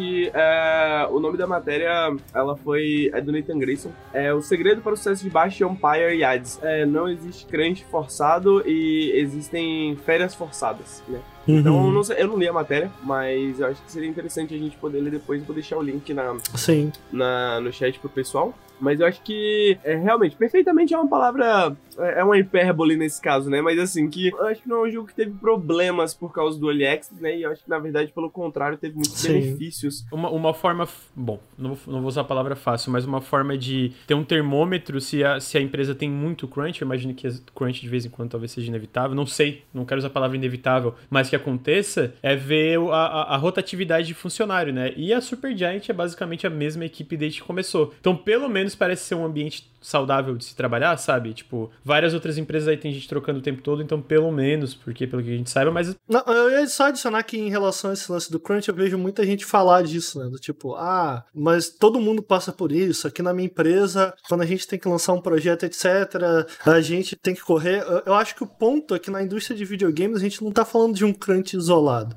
Uhum, uh, e aí concordo. talvez você tenha razão. Tipo, talvez a gente precisa fazer crunch para lançar aqui ali. Não, eu não a gente, Só que a gente. Calma, rapidamente, tá? rapidamente. Eu errado quando eu falei. A gente, quando a gente tá falando de crunch na indústria de videogame, a gente não tá falando de um só do crunch, a gente tá falando de uma cultura Sim, de crunch. Sim, eu concordo. Não, por isso que eu não gosto do inevitável. Por isso que eu falei, não, inevitável não é. Eu digo que é mais comum hoje em dia, né? Não, não, não gosto da palavra inevitável, até porque a gente tem jogos aí que foram feitos aparentemente sem crunch, né? Então não, não é inevitável, né? Então, tipo. É, a, a cultura do crunch significa que o crunch, ele já é esperado não, no momento no momento que começa o desenvolvimento do jogo. Ele, né, como é algo cultural da empresa, isso com certeza vai acontecer. E não é uma parada isolada. Ah, a gente tem o caso mais recente que está sendo discutido isso, é o da CD Projekt Red, que inclusive se é, no início se mostrou preocupado em relação a isso, mas tiveram denúncias, por exemplo, falando que o Cyberpunk, a equipe está em crunch desde maio de 2019. 16 horas por dia.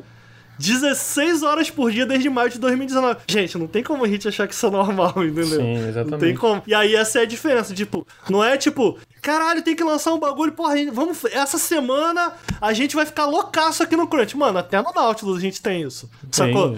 Eu, eu acho que a difer essa é a diferença do Crunch pra cultura cultura de crunch. Esse é um bom comentário. Eu acho que me parece isso, assim. Me parece que a Supergiant, é, eu acho que deve ter havido crunch. Eu acho muito difícil que não tenha havido crunch. Eu tava lendo algum tre uns trechinhos aqui da, da reportagem e tem algumas coisas tipo assim: ah, eu acho que crunch é um termo muito abrangente, assim, que as pessoas usam para tudo, né? Tipo, tem coisas que o nosso time realmente queria trabalhar nisso, queria finalizar e colocar essa feature. E aí eles trabalharam muito, bastante, um dia, alguns dias, tal, tal, tal, mas isso não, não, não é exatamente crunch. É uma diferenciação relativamente justa, porque eu acho que é isso que o Ricardo falou. Tipo, o que, que é crunch quando você é autogerido, por exemplo, né? Uhum. Tipo assim, o que, que é crunch dentro do Nautilus? Em que a gente divide os ganhos de uma maneira justa, sacou? Uhum. Em que a gente tem essa empresa da mesma forma e tal, tal, tal. E o que é crunch numa empresa como a CD Projekt, onde, mano, com certeza a maior parte dos ganhos é, a, é, é mais-valia, sacou? É, é, o que vai ser explorado dos trabalhadores. Exatamente. Então, eu acho que existe essa diferença que eu acho que é isso. Às vezes a gente faz, a gente trabalha, né, porra, 12 horas seguidas, 17 horas seguidas, mas eu acho que é diferente de, de uma CD Projekt da vida, né? Acho que seria, pelo menos. É porque eu fiz essa postagem, né?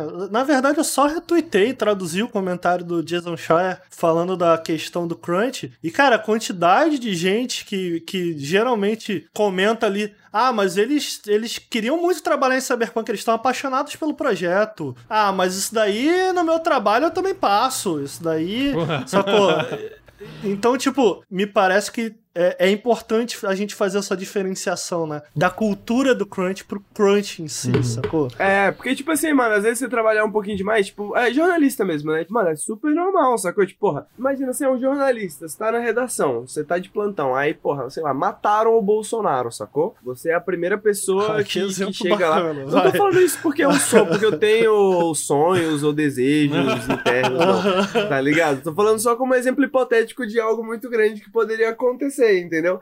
Mas, tipo assim, alguém matou o Bolsonaro, você é a primeira pessoa que chega lá no bagulho e pá, você é o jornalista que fica responsável por aquilo ali, mano, você vai trabalhar 15 horas naquele dia, sacou? Não tem como, sacou? Uhum. Ainda mais, você podia estar tá saindo, você podia estar tá indo embora, tá, tá acabando o seu turno ali, e, e, e, o jornalista, por sindicato, tem um, um, um, limite de horas que devem ser trabalhadas, né? Mas, porra, você não vai, sacou? Você tá no, no IML lá esperando pra falar com, com, o médico legista pra saber o que aconteceu com o Bolsonaro, e aí você fala, opa, acabou acabou meu expediente, vou embora, sacou? Sim. Isso não acontece. Mas é, é isso, é isso, é crunch? Não exatamente, né? Porque eu acho que o crunch, ele, ele é mais sobre essa cultura de crunch, como você falou, né? Sobre essa cultura de, mano, a gente tem que trabalhar longas horas e a gente é pago, mas a gente não é tão pago assim. E se a gente não fizer isso, a gente vai ser mal visto, sacou? E é algo que é recorrente, Sim. não é algo que acontece, tipo assim, mano, um final de semana a gente vai fazer crunch porque vai ter um grande update, tá ligado? É tipo, mano, todos os dias, todos e, os dias. E não é uma empresa, mano. A gente gente tem relatos suficientes pra gente perceber que a indústria de videogames uhum. tem um uhum. problema com isso, sacou? Sim, sim. E eu tô muito feliz com esse podcast, mano. A gente falou de livro de Assassin's Creed, a gente falou de Ghibli, de Early Access, de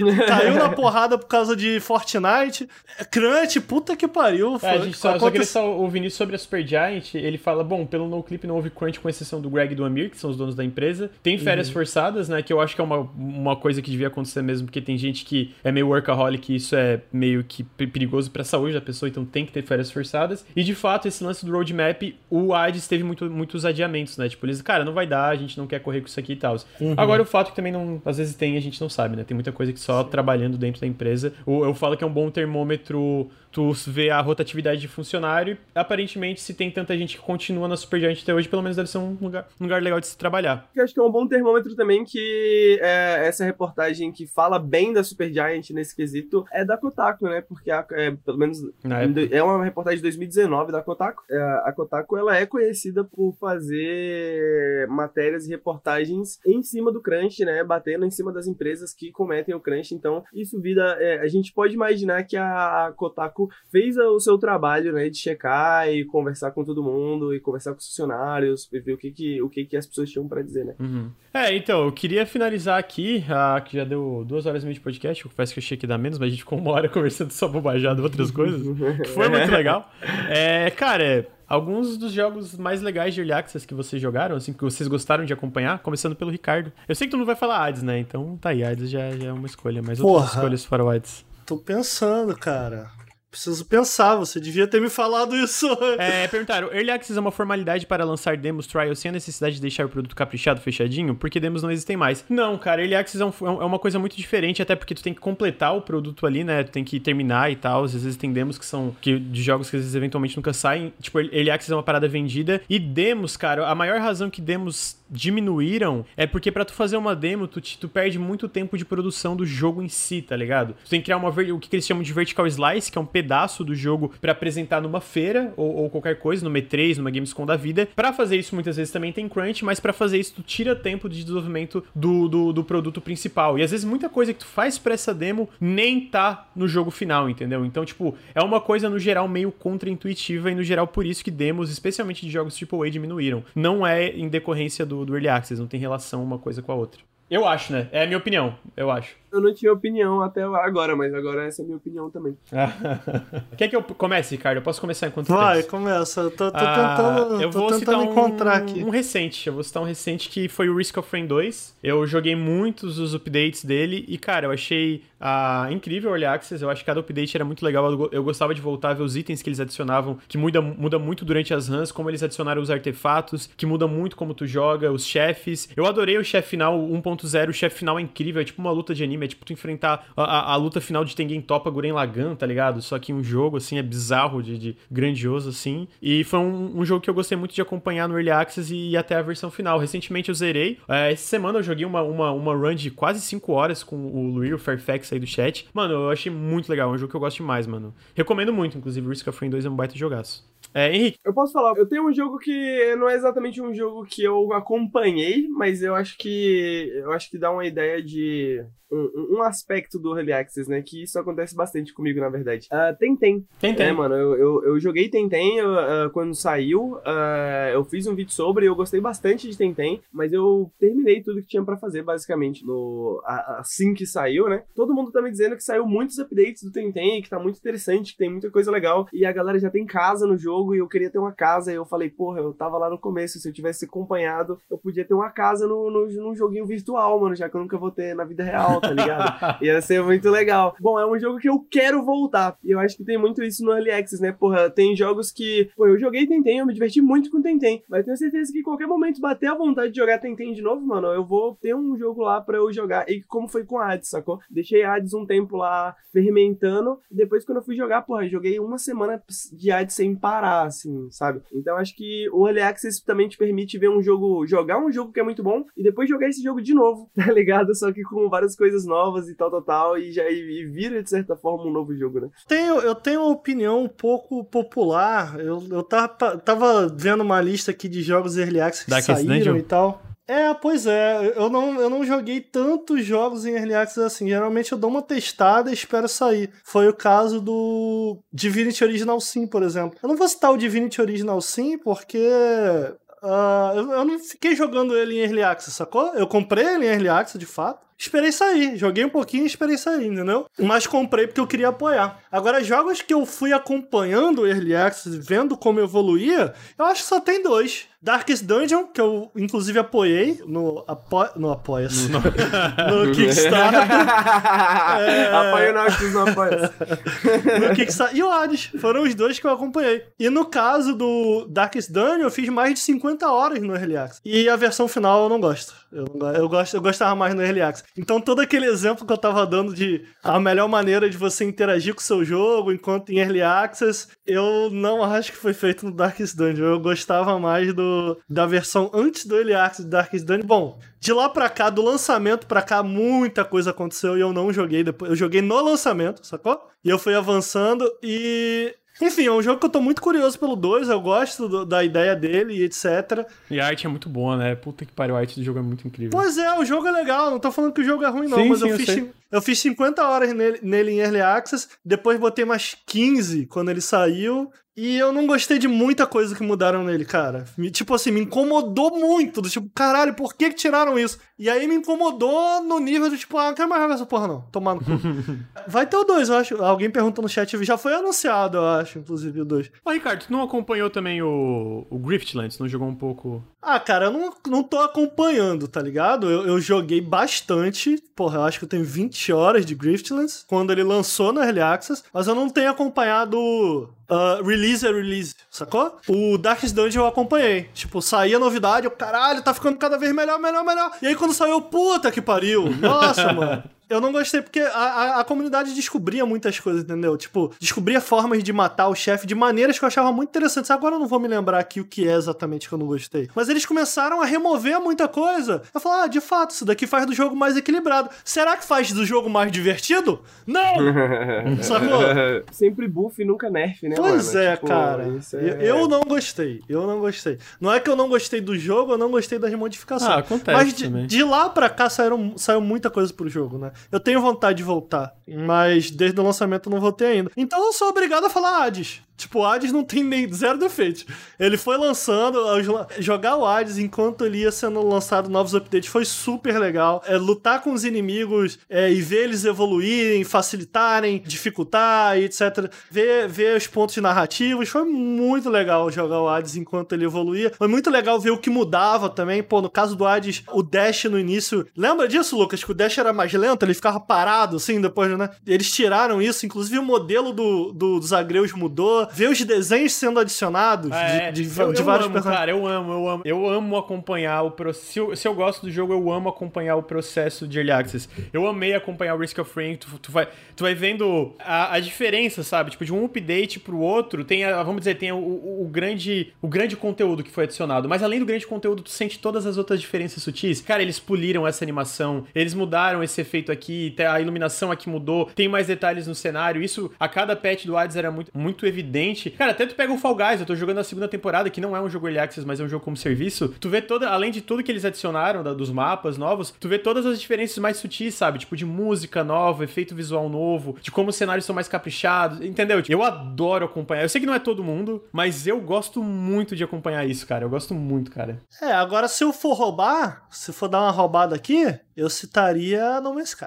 No Man's Sky, ah, no Man's Sky, é ótimo. no Man's Sky, no Man's Sky tipo, não foi lançado em Early Access, mas é um, é, segue uma, uma lógica similar, né? O, o, o Sea of Thieves também. Eu, eu, acho que o No Man's Sky é mais do que o Sea of Thieves, sabia? Porque, porque o No Man's Sky, cara, o No Man's Sky Tipo, o jogo que existia lá quando ele foi lançado, ele não existe mais, irmão. O, jo o jogo que vocês viram lá no primeiro trailer, até, e eu digo isso desde vibe, cor, Cara, ele não existe mais, sacou? Eu queria jogar, mano. Você você podia me levar um dia numa viagem pro No Man's Sky, porque eu joguei Pô, é na maneiro, época que lançou e eu achei um jogo interessante, mano. Eu, não, eu entendi o hate por causa das expectativas, assim, mas eu falei, ah, a galera é boba, né, mano? Porque o joguinho, cara, era relaxante, assim, dava pra dar. Eu, eu acho que eu joguei umas 8 horas, tá ligado? De No Man's Sky no lançamento. É, hoje ele é outro rolê, cara. Então, tipo, ainda que o Sea of Thieves, por exemplo, ele foi evoluindo. Ah, ele ainda mantém, entendi, entendi. entendi. Exato. O próprio Sean Murray, se eu bem me lembro, né? Uh, ele comenta que, inclusive, é algo pouco comentado. Muita gente jogou toda a culpa na galera lá. Enfim,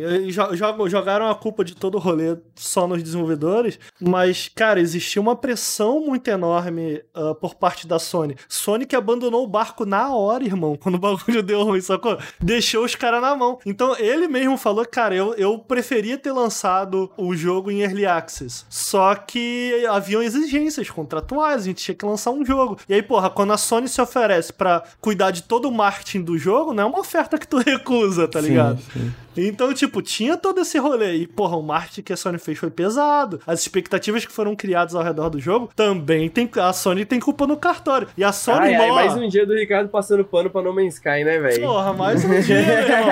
A, a, Sony, a Sony botou, botou. Pegou o, o aviãozinho dela e, ó, foi embora, irmão. Meteu o pé no tô nem aí. Só uma coisa, alguém citou do negócio do, do, do Fall Guys. Eu não achei o update humilde. Ah, eu acho que em três meses eles adicionaram, acho, quatro mapas, mais um monte de coisa que eles fizeram, mano. Ah, é bem legal, pô. É, bem legal. é o que dava pra ai, ai, mais um dia do Lucas passando o pano pro Fall Guys. é muito bom, mano. Eu tô jogando todo dia de novo essa merda. Vai tomando. Comprei, comprei, comprei aquela roupa horrorosa porra, do Sonic só pra falar, eu tenho essa merda dessa roupa, velho. Tem um comentário sobre Fall Guys que eu fiz lá. Eu participei essa semana do podcast do Vértice do Jogabilidade de Notícias que é o seguinte: já deu, né? Já deu. Já não deu, deu não tá deu. Bom, tá bom, tá já bom. Já deu Sky, né, Ricardo? Tá já bom. deu, né? Ah, mano, tá eu, bom de eu, acho legal. Apoia o joguinho aí, os caras estão fazendo. É, é, legal já que deu, eles já deu, já deu, já eles deu, já, têm a oportunidade de construir em cima ali da, da, da paradinha. Pô, eu, eu, gosto, eu gosto de Early Access. Tá bom, eu, tá bom, Cala tá boca. bom. Eu gosto de, de que a galera pode ficar construindo em cima de uma ideia que pode ir pra outros lugares e tal. E eu acho que com isso a gente encerra o Café com Videogames 11. Porra, esse foi o Café com Videogame mais aleatório foi, de foi. todos. Eu vou, foi, mano, que a gente postar vai ser... Bom. É, falamos sobre Estúdio Ghibli, é,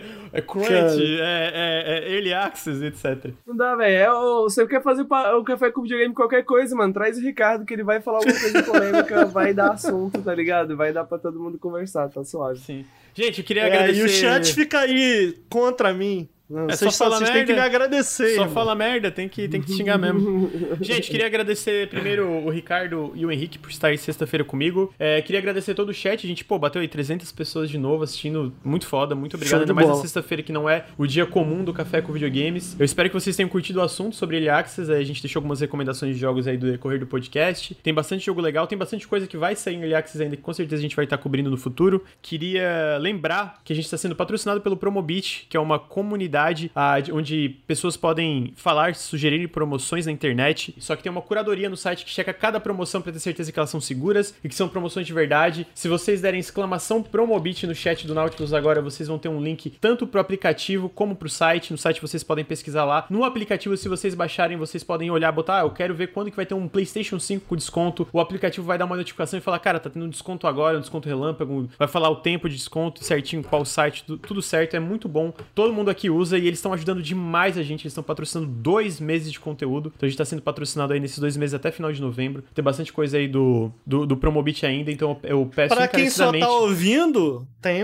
tem os links aí, né? É, vai ter os links na descrição do podcast pra quem tá só ouvindo ali pelo Spotify, pelo SoundCloud, pelo Google Podcasts, pelo iTunes. Inclusive, quem tá no iTunes, considera deixar uma avaliação pra gente, que ajuda a gente demais a, É a- a subir lá na- nos rankzinhos de podcast. Deixa uma avaliaçãozinha É positiva. se verdade, fica, fica, fica aí o meu, o meu pedido caridoso pro pessoal que tem 270 pessoas aí no chat. Pô, quer dar uma moral pro Nautilus? Deixa uma avaliaçãozinha lá no. Positiva, né? Não é só avalia- avaliação.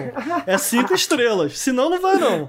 Senão não vai, não. Vai fazer outra coisa. Mas, se quiser dar cinco estrelas, pô, ajuda pra caramba a gente lá. Lá no iTunes, na loja do iTunes, mano, por favor, reviewzinho lá pra nós, é bom demais. Queria lembrar que a gente é financiado por vocês, por quem escuta o podcast, por quem tá ao vivo aí. Então, se vocês curtem o conteúdo, queria reforçar, cara, é muito importante o apoio. Considerem apoiar em apoia.se barra Nautilus e picpay.me barra canal Nautilus. Qualquer uma das duas está ótimo. A partir de um real vocês podem apoiar e faz uma diferença gigantesca pro canal. Também queria lembrar que se você está escutando, é, eu convido para vir aqui twitch.tv barra Nautilus Link. A gente faz lives basicamente todos os dias. É bem difícil a gente só fazer live algum dia, talvez às vezes é mais curta e tal, mas todo dia tem live jogando, às vezes só falando besteira, às vezes podcast, às vezes eventos especiais. É, então convido para vir aqui seguir a gente twitch.tv barra Nautilus Link e também deixar seu sub. Se você assinou o Amazon Prime, você tem um subzinho que você pode dar pro canal. E a gente tá com essa meta mensal de 400 subs por mês. 400 subs, ajuda a gente a bater essa meta aí, A rapaziada. gente tá agora com 387, então não tá, Tá tão quase longe. lá, tá quase lá. Então fica aí o convite pra deixar o seu subzinho e ver eu levando um susto, porque o Bruno agora no mês de outubro botou um grito horrível cada vez que a gente toma um sub, então eu sempre dou um tremelique, levo um cagaço. E é engraçado, você pode rir da minha cara. Ele tinha que fazer um layoutzinho com uns morceguinhos pra galera entender que é Halloween. Porque a galera vem aqui e fala, porra, de grito é esse, irmão? É Halloween, entendeu? Tadinho do Bruno, Ricardo, ele trabalha O tanto. Bruno já. tem que. Não, vou falar pro Bruno. Bruno, tem que fazer, tem que fazer uns morceguinhos, Bruno. Tem que fazer uns morceguinhos. Entendeu? Então tá. Gente, eu acho não, que é mas isso. pera aí, não. Tem, eu tenho fala, uma fala. mensagem. Eu não posso Pode dar uma mandar, claro mensagem pode. final. Pode, manda. manda. É, tem um, um parça meu que ontem fez um ano. Fez um ano aí, um grande parça meu, que é o Disco Elysium. Um grande abraço aí pro Disco Aê, Elysium. pai. Uh, Um aninho de Disco Elysium aí, hein? Promoção na Steam, jogaço, irmão, jogaço. Eu tenho agora só mais um questionamento, Henrique, ô Lucas, pra gente fechar aqui, pro meu amigo Henrique. Henrique, quanto de dinheiro você acha que cabe entre suas nádegas?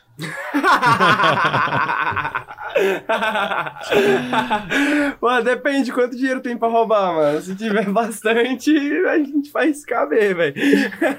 Ai, meu Deus. Tem periscópio hoje sim, gente. Hoje às Tem 10 horas. periscópio. Hoje às 10 horas vai ter periscópio. Gente, obrigado.